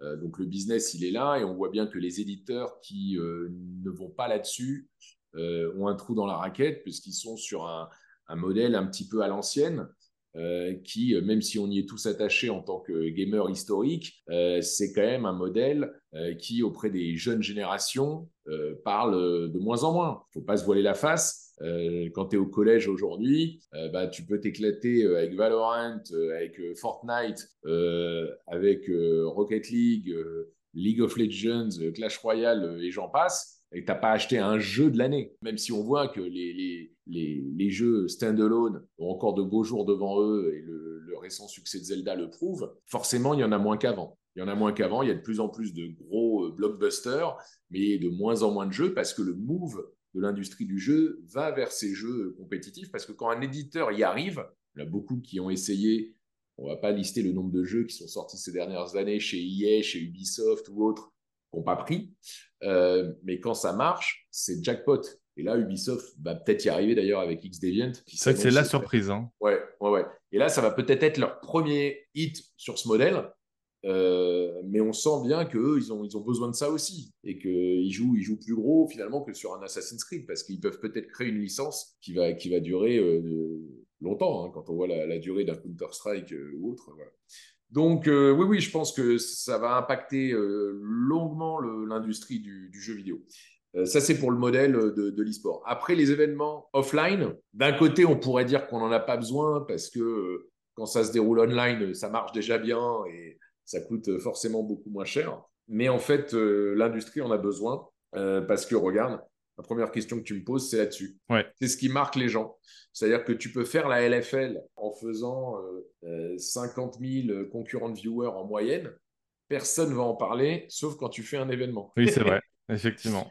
Donc, euh, donc, on en a besoin euh, pour la presse, on en a besoin pour, entre guillemets, euh, euh, les officiels, hein, euh, que ce soit euh, les, les villes, les départements, les régions qui soutiennent ces événements euh, euh, ont besoin de, de le voir, et les partenaires aussi. C'est-à-dire que l'e-sport aujourd'hui, ça fonctionne que avec des, des sponsors, et un sponsor, bah, c'est pareil. Si tu lui annonces des audiences exclusivement digitales, il va moins se rendre compte du phénomène que si tu l'amènes dans un, événement où il y a 5000 personnes, en plus avec une ambiance de malade. Donc pour toutes ces raisons, on a besoin du, du offline. Et ce qui est dingue, je reprends l'exemple de la, des LFLD, parce que les LFLD, c'est un modèle complètement en rupture avec ce qui existe depuis euh, 20 ans dans l'e-sport. Le modèle traditionnel consiste à jouer online et à monter sur scène pour la finale. Euh, nous, on a cassé ce modèle. On a créé un truc euh, qui, est, qui, est, assez unique. C'est-à-dire qu'en fait, nous, les finales, c'est le contraire. On les joue online. Mais le LFL Day, c'est une journée de saison régulière. Euh, donc, c'est au milieu du split.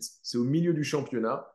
Et ça n'a pas plus de valeur que la journée d'avant ou que la journée d'après. Ça permet donc du coup aux 10 équipes d'être sur scène et pas seulement aux deux équipes qui accèdent en finale. Ça permet aux supporters de chacune des 10 équipes d'être sûr de voir son équipe sur scène, même si euh, elle se qualifiera jamais pour, pour la finale. Et ben, bien que ce soit une journée qui finalement compte autant que la journée d'avant et que la journée d'après, c'est le pic d'audience digitale du coup, le pic d'audience en ligne de la saison. Pourquoi? Parce que même quand on regarde une compétition en ligne, elle a plus d'intérêt, elle a plus de valeur si elle se déroule physiquement. Donc c'est pour toutes ces raisons qu'on a, euh, a besoin d'événements euh, physiques. Alors, ça tombe bien que tu parles des officiels, justement, parce que voilà, on a vu Emmanuel Macron s'impliquer personnellement euh, dans l'organisation de certains euh, tournois, notamment les majors, hein, euh, qui se sont déroulés à Paris. Toi, voilà, ça fait des années que tu es dans ce milieu-là. Qu'est-ce qui a changé au sein des pouvoirs publics vis-à-vis de l'e-sport? Ah bah, en fait, la, prise de conscience, elle n'a jamais été au, aussi haut niveau de l'État. C'est-à-dire que depuis, euh, j'ai envie de dire à peu près 2010-2012, euh, le, le sujet commence à être considéré par les gouvernements. En 2016, là, euh, sous l'impulsion d'Axel Lemaire, euh, il y a eu le- la première mission parlementaire sur l'e-sport avec un sénateur et un député qui avaient rencontré tous les acteurs de l'e-sport pour essayer de savoir comment ça marchait. On avait tous un petit peu eu peur en disant qu'est-ce qu'ils viennent.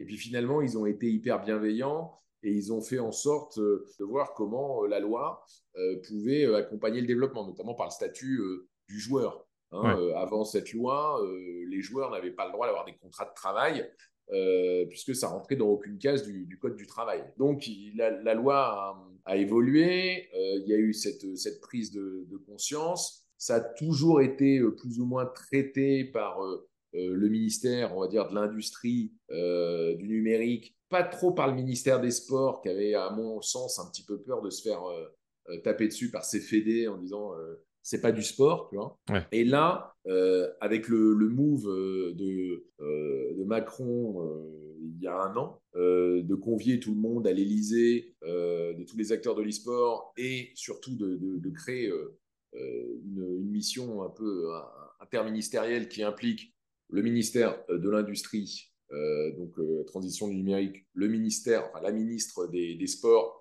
et dans une moindre mesure, la ministre de la Culture. Je dis dans une moindre mesure parce que les jeux e-sport sont pas les plus culturels. hein, euh, Oui. voilà. Euh, et ben là, euh, voilà, il y a eu une, une feuille de route qui a été, euh, qui a été donnée, qui fait que bah, maintenant les, les pouvoirs publics se sont emparés du, du sujet. On peut se dire, euh, qu'est-ce qu'ils ont fait concrètement euh, Concrètement, euh, voilà, Bon, ils n'ont pas, ils ont pas donné d'argent, par exemple, D'accord. mais ce qui est, ce qu'ils ont fait concrètement, alors je peux te parler du fait que par exemple nous dans l'organisation du Blast Major, on a eu appel- on a fait appel aux services gouvernementaux pour débloquer des problèmes de visa de joueurs. Ok. Euh, qui, qui n'arrivaient notamment des joueurs qui venaient de Mongolie, qui n'arrivaient pas à avoir de visa. Et là, ils sont passés bah, comme des sportifs, en fait. Donc là, il y a eu des petites actions, on va dire, euh, concrètes euh, qui ont aidé qu'on n'aurait peut-être pas pu avoir il y a 10 ans. Mais surtout, moi, l'impact que je ressens, c'est que vu que ça vient du plus haut niveau de l'État, en région, dans les départements, dans les régions, dans les villes, bah maintenant, quand euh, un acteur amène un projet e-sport, soit un acteur local ou un acteur national comme nous, bah on est plus écouté. On est plus écouté parce que en gros, euh, c'est validé au plus haut niveau et euh, ça veut dire que c'est, c'est, on peut, on peut faire de l'e-sport sans, sans risquer de se faire taper dessus. Donc ça, je pense, ça a vachement.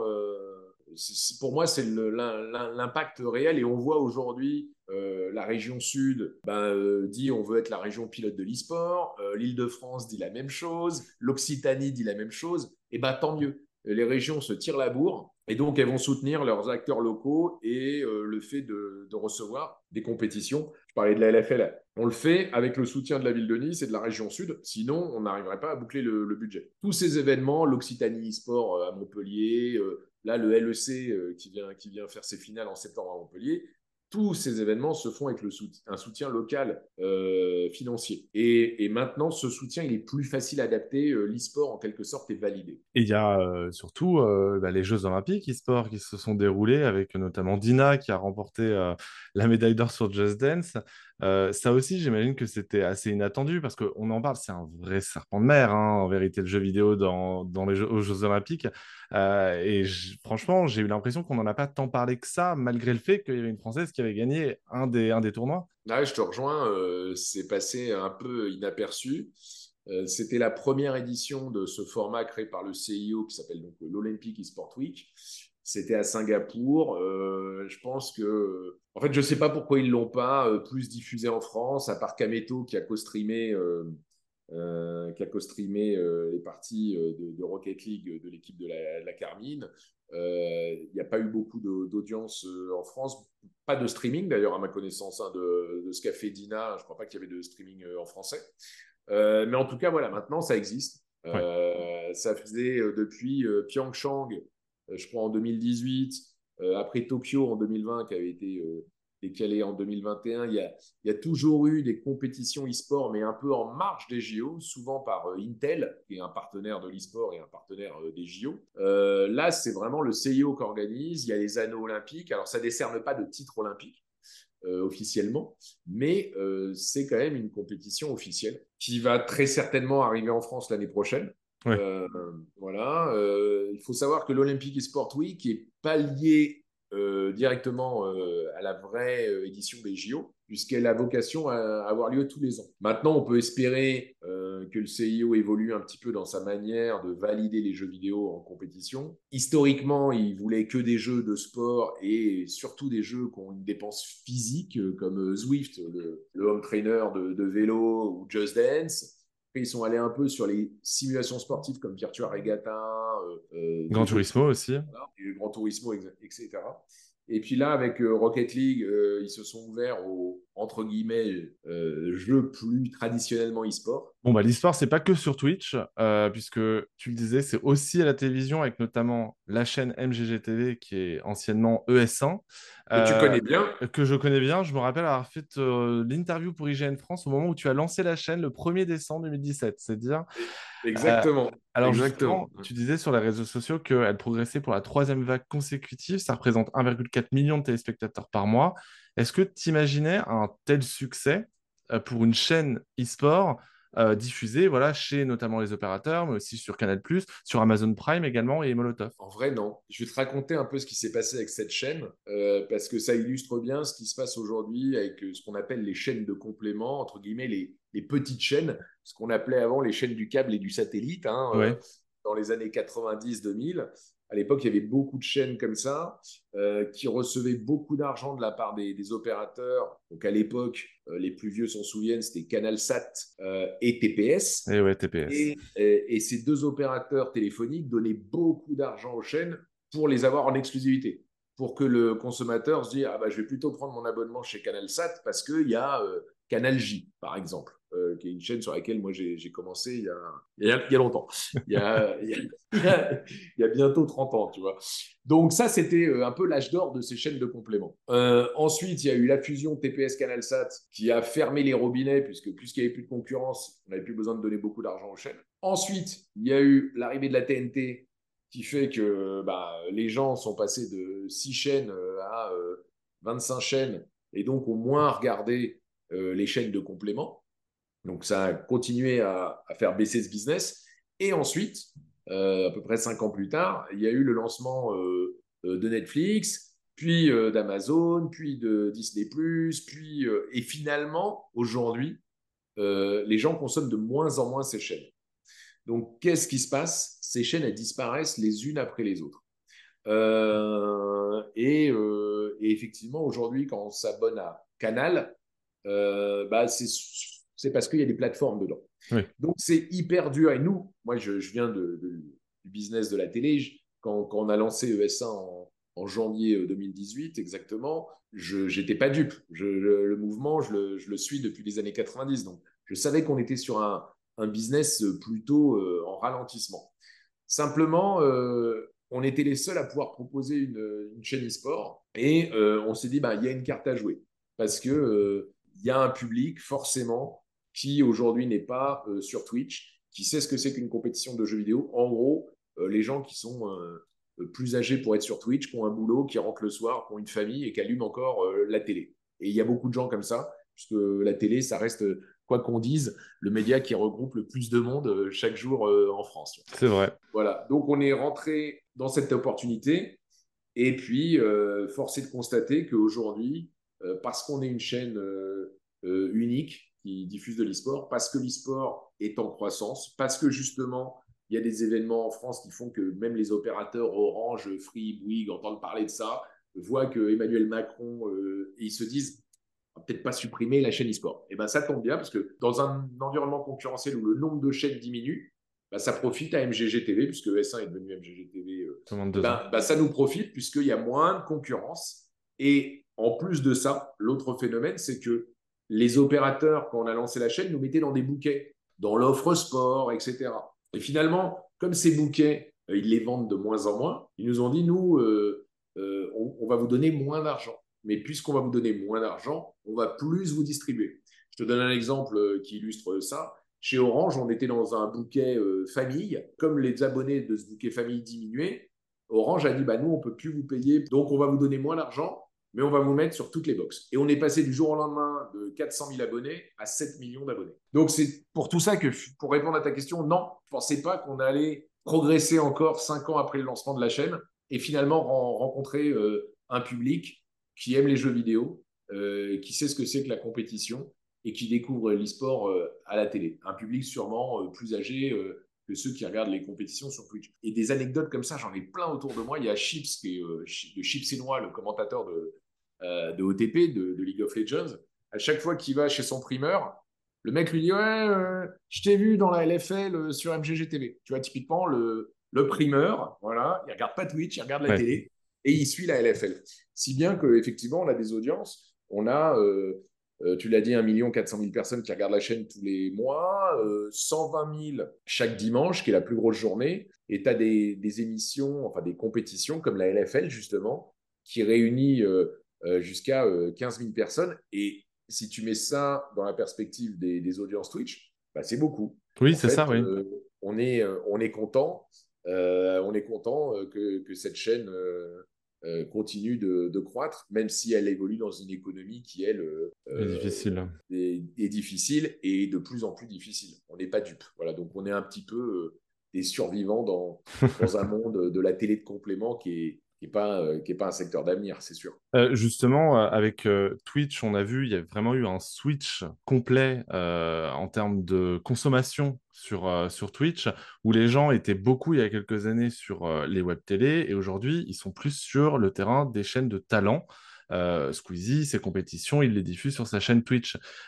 Toi, comment est-ce que tu le vois? Parce que c'est vrai qu'MGGTV est aussi disponible sur Twitch, mais est-ce que forcément, à un moment donné, tu penses pas que c'est inéluctable qu'il va falloir se ranger derrière des talents en particulier pour diffuser certaines compétitions. Alors effectivement, sur Twitch aussi, on a vu, euh, tu, le, dis, euh, tu le dis très justement, euh, un move. hein. Il y a quelques années, il y avait ce qu'on appelait des, web TV.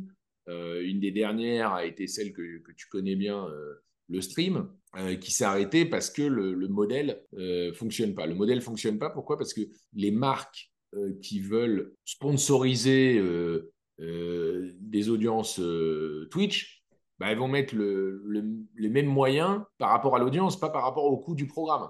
Et donc finalement, elles vont mettre autant d'ar- d'argent pour un streamer qui est tout seul euh, avec sa webcam euh, comme toi euh, chez, chez lui que pour une émission qui est en plateau où il y a des techniciens, des réalisateurs, des chroniqueurs, des assistants de production, etc. L'économie tient pas. L'économie tient pas. Donc nous-mêmes sur MGG Twitch, quand on a lancé la chaîne, on avait mis des émissions. Euh, on a mis des émissions un an et maintenant on met que des compétitions. Pour moi, les compétitions euh, ont leur place, on le voit. euh, et, donc, on, a, pété ce modèle d'une chaîne qui doit être allumée tous les matins de 10h à 22h. Franchement, on l'allume quand il y a des compètes. On fait plus d'émissions, on l'allume quand il y a des compétitions. Et c'est super bien parce qu'avant, on n'avait pas de canal de diffusion et on, dépendait d'autres chaînes Twitch. Là, on s'est doté d'un canal de diffusion et on l'allume quand on a des droits. Quand on a fait le Major de Counter-Strike, il était diffusé sur MGG euh, Twitch et on est monté euh, à euh, 70 000 euh, concurrent viewers euh, sur la finale de, Vitality. C'est deux fois plus que le, record historique d'une compétition Counter-Strike en France. Donc, même si cette chaîne, le mois d'avant, elle était éteinte pendant un mois. Donc, voilà, donc on- c'est le pari qu'on a fait. Il Il est gagnant. très bien. Il est gagnant. Et après, euh, ce que tu évoques, c'est ce qu'on appelle le co-stream. Euh, C'est-à-dire, effectivement, l'autorisation que l'on donne à un talent qui a une équipe e-sport de diffuser les matchs de son équipe sur sa chaîne. Exemple de Kameto, il est, il est, il est totalement euh, valable. Ça marche aussi en LFL pour Solari. Euh, ça marche pour Shones de l'équipe euh, Aegis. Eux, ils n'ont le droit de diffuser que leurs matchs Et, pas l'ensemble de la compétition. Donc c'est bien parce que ça, ça fait découvrir la compétition finalement à leur audience qui après euh, va aller la suivre sur la chaîne officielle. Donc euh, oui, c'est un super levier de croissance des audiences et on voit que le talent aujourd'hui, comme Squeezie par exemple, ou Gotaga, euh, s'ils n'avaient pas leur, leur équipe e-sport, ou Kameto, hein. Kameto fait ses plus grosses audiences alors que c'est un énorme streamer. Il fait ses plus grosses audiences sur les, la diffusion des compétitions auxquelles il participe, auxquelles son équipe participe. Et, c'est pour ça que euh, des talents comme Squeezie, Gotaga euh, vont aussi là-dessus, euh, parce que euh, voient bien ce qui s'est passé avec Kameto. Et s'ils veulent continuer à, avoir de la et à, avoir des audiences qui, grandissent sur Twitch, bah, l'e-sport, c'est un super levier de- de croissance. Pour info, c'est nous qui avons euh, lancé ça, le- ce qu'on appelle le co-stream, avec la LFL en 2019. Riot était opposé à ça euh, depuis toujours. Euh, et nous, comme on a, quand on a lancé la LFL, on avait euh, Solari qui, à l'époque, avait une grosse web TV. hein, euh, eux aussi ont, qui, ont killé leur, leur web Ouais. TV. À l'époque, ils avaient plusieurs web TV. Et donc, on s'est battu parce qu'on n'avait pas d'audience. La LFL venait de naître. On s'est battu pour obtenir le droit de proposer à Solari de, de co-streamer les compètes. Et on a eu une exception faite par Riot Europe juste pour la LFL. Et comme ça a été un succès, ils l'ont euh, appliqué dès l'année d'après ou deux ans plus tard, mais je crois dès l'année d'après, dès 2020, ils l'ont autorisé pour toutes les ligues nationales. Ouais, c'est une vraie victoire, quoi. Ouais.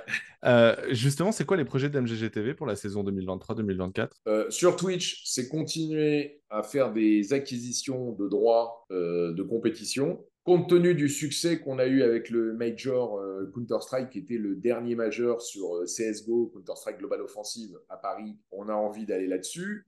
Euh, Il y a deux majors qui sont prévus l'année prochaine et ce sera un nouveau Counter-Strike, puisque c'est Counter-Strike 2, un CS2, qui, qui va sortir là normalement cet été. Et donc, il y aura un major au Danemark et un major en Chine. Donc, continuer à faire des acquisitions de droits. On diffuse l'Evo aussi, qui, est, euh, qui a un très gros succès chez nous euh, avec euh, l'Evo Japan en début d'année et puis euh, l'Evo Las Vegas là, dans quelques jours à Las Vegas, où on a fait des très bons scores l'année dernière. Donc, euh, euh, l'idée, c'est de continuer euh, à, tirer le, trait et le, fil des, du versus fighting. On a aussi la Street Fighter League Europe. Et puis sur la télé, bah aujourd'hui, la télé, euh, c'est beaucoup, beaucoup un autre moyen de voir les émissions, euh, les compétitions qu'on a vues sur Twitch, mais euh, on fait aussi l'acquisition de compétitions que nous, on ne diffuse pas. Alors, certaines compétitions qu'on produit, comme la LFL, même si elle est diffusée sur OTP, on la diffuse sur MGG euh, TV.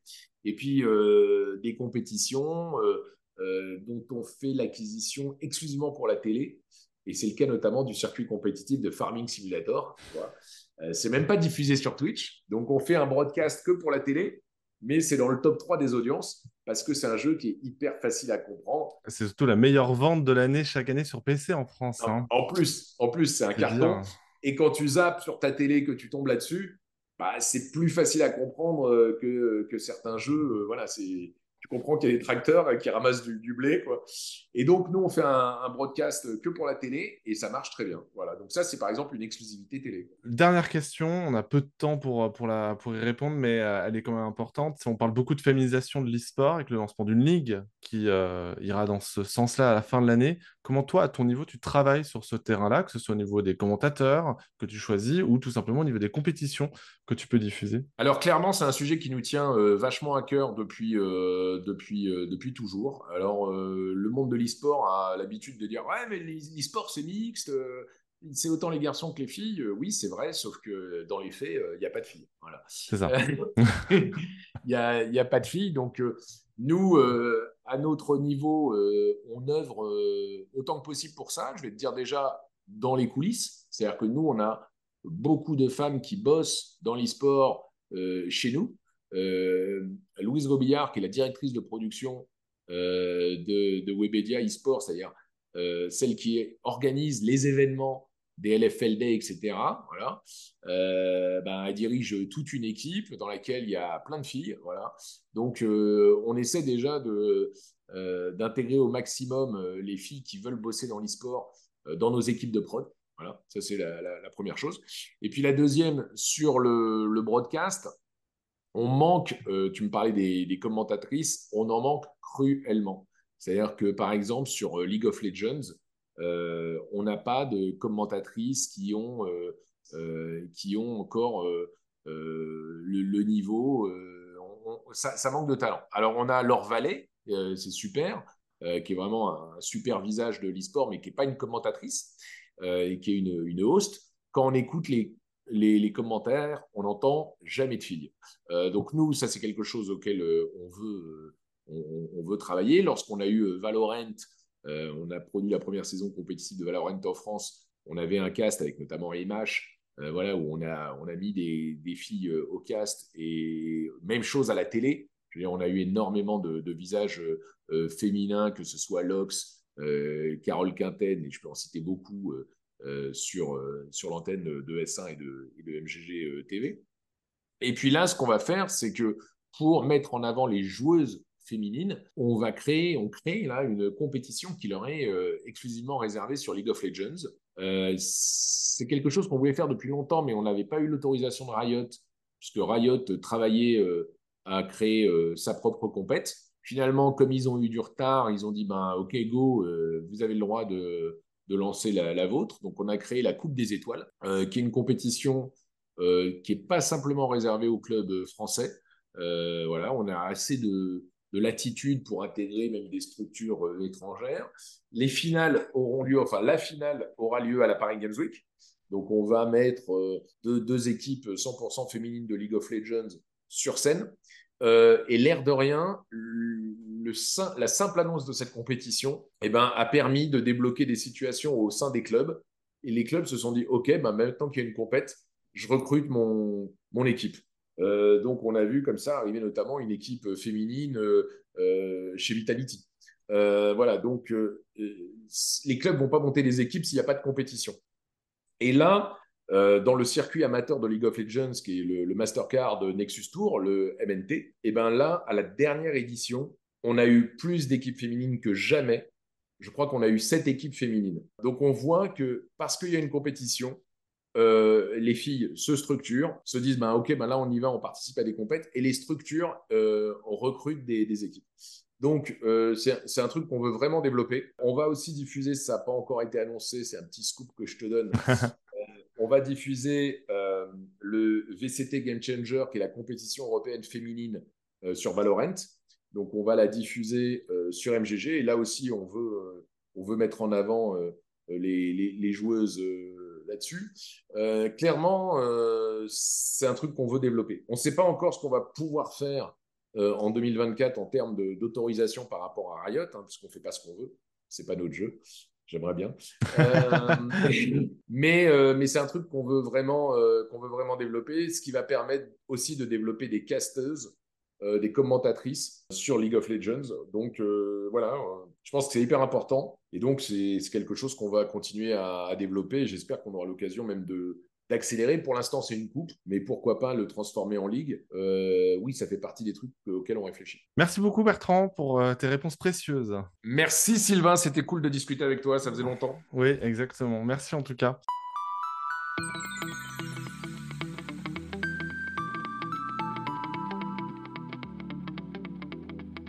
Voilà pour ce euh, dernier numéro du podcast, mais pas le dernier tout court, le dernier juste S'il te plaît. de l'été. Attention, euh, puisqu'effectivement, on ne se retrouvera pas au mois d'août, mais au mois de septembre pour un petit jeu qui s'appelle Baldur's Gate Starfield. 3. Baldur's Gate 3, effectivement, sur PS5. On n'est pas à l'abri. Si, si la Gamescom est extraordinaire, il n'est pas impossible que. Mais on sait pas. On sait C'est pas. ça. On préfère vous dire qu'on sait pas. On verra, mais en tout cas, voilà. Au mieux, vous nous. euh, euh, oui, c'est ça, oui. Au mieux, vous nous retrouverez euh, au tout début du mois de septembre pour parler de Starfield. Puis au pire, bah, ce sera dès la fin du mois d'août. Désolé, les gars. et, et du coup, vous devrez nous supporter. En tout cas, merci euh, Antistar d'avoir participé à ce podcast. On te retrouve, vous, comme d'habitude, sur Twitch, Twitter, Instagram avec Antistar JV pour Instagram. Exactement. Jusqu'à ce que je récupère effectivement le compte euh, Antistar qui a zéro follower. euh, je vais essayer. Si quelqu'un qui bosse chez Instagram écoute ce podcast, s'il vous plaît, aidez-moi à récupérer ce hâte qui est inutilisé. Moi, j'ai, moi, j'ai pas de compte Kik, Sylvain, parce que, bah, en fait, c'est déjà pris sur Kik. Je suis dégoûté. et ouais, Eh ben, déjà pris. C'est un hater qui l'a déjà réservé. Mais t'es sur Threads, du coup, le nouveau réseau social euh, à la mode. Bah non, parce que j'ai pas encore téléchargé l'appli. Mais, Oh du là coup, là. euh, mais, Mais- du coup, mais le hâte sera protégé à partir du moment où de toute façon j'ai Insta, donc ça va. Mais par contre, euh, euh, Alvin, lui, il est sur Threads. Je suis sur Threads.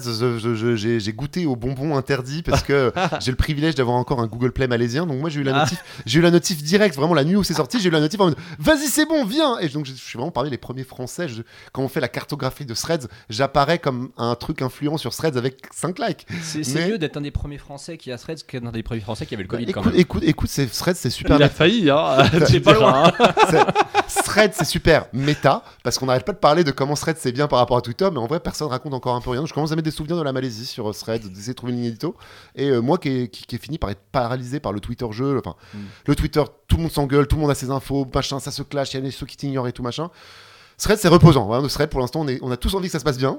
Donc, du coup, personne ne parle de politique et tout le monde marche sur des œufs. Et jusqu'ici, ça se passe bien. Ça fait qu'une semaine. Donc, Alvin Six sur Thread. Euh, sur Instagram, euh, des stories euh, de vélo et euh, d'Asie, de bouffe, un petit peu en Et de général. muscu un peu aussi. Et de c'est c'est vrai, là, ça commence à un an de muscu, les épaules viennent. Et puis bien sûr, mon agence Bookloop pour vous consulter si vous avez, vous faites un jeu vidéo et vous avez besoin qu'un docteur passe vous voir, appelez Docteur Alvin. Oui, pour le Donc- jeu vidéo. Hein. Non, mais précisons quand même. hein, Alors, parce que... Pour les jeux vidéo, je n'ai pas les, pas les certificats médicaux, mais pour les jeux vidéo, je suis certain que je peux aider votre jeu à mieux se porter. Donc euh, appelez-moi, euh, bookloop.com, on se met en contact et je viendrai vous aider. Et moi de mon côté, bah, du coup, je vous retrouve évidemment sur Télé Loisirs, Off Course. euh, et euh, d'ici là, bah, portez-vous bien, les amis. N'hésitez pas, euh, effectivement, à mettre de la crème solaire, c'est important. euh, à vous L'aloe pour s'hydrater après. Voilà, exactement. Je vous souhaite un excellent été à tous et rendez-vous à la rentrée avec quelques petites nouveautés, j'espère. Salut à tous. Bientôt. À très bientôt.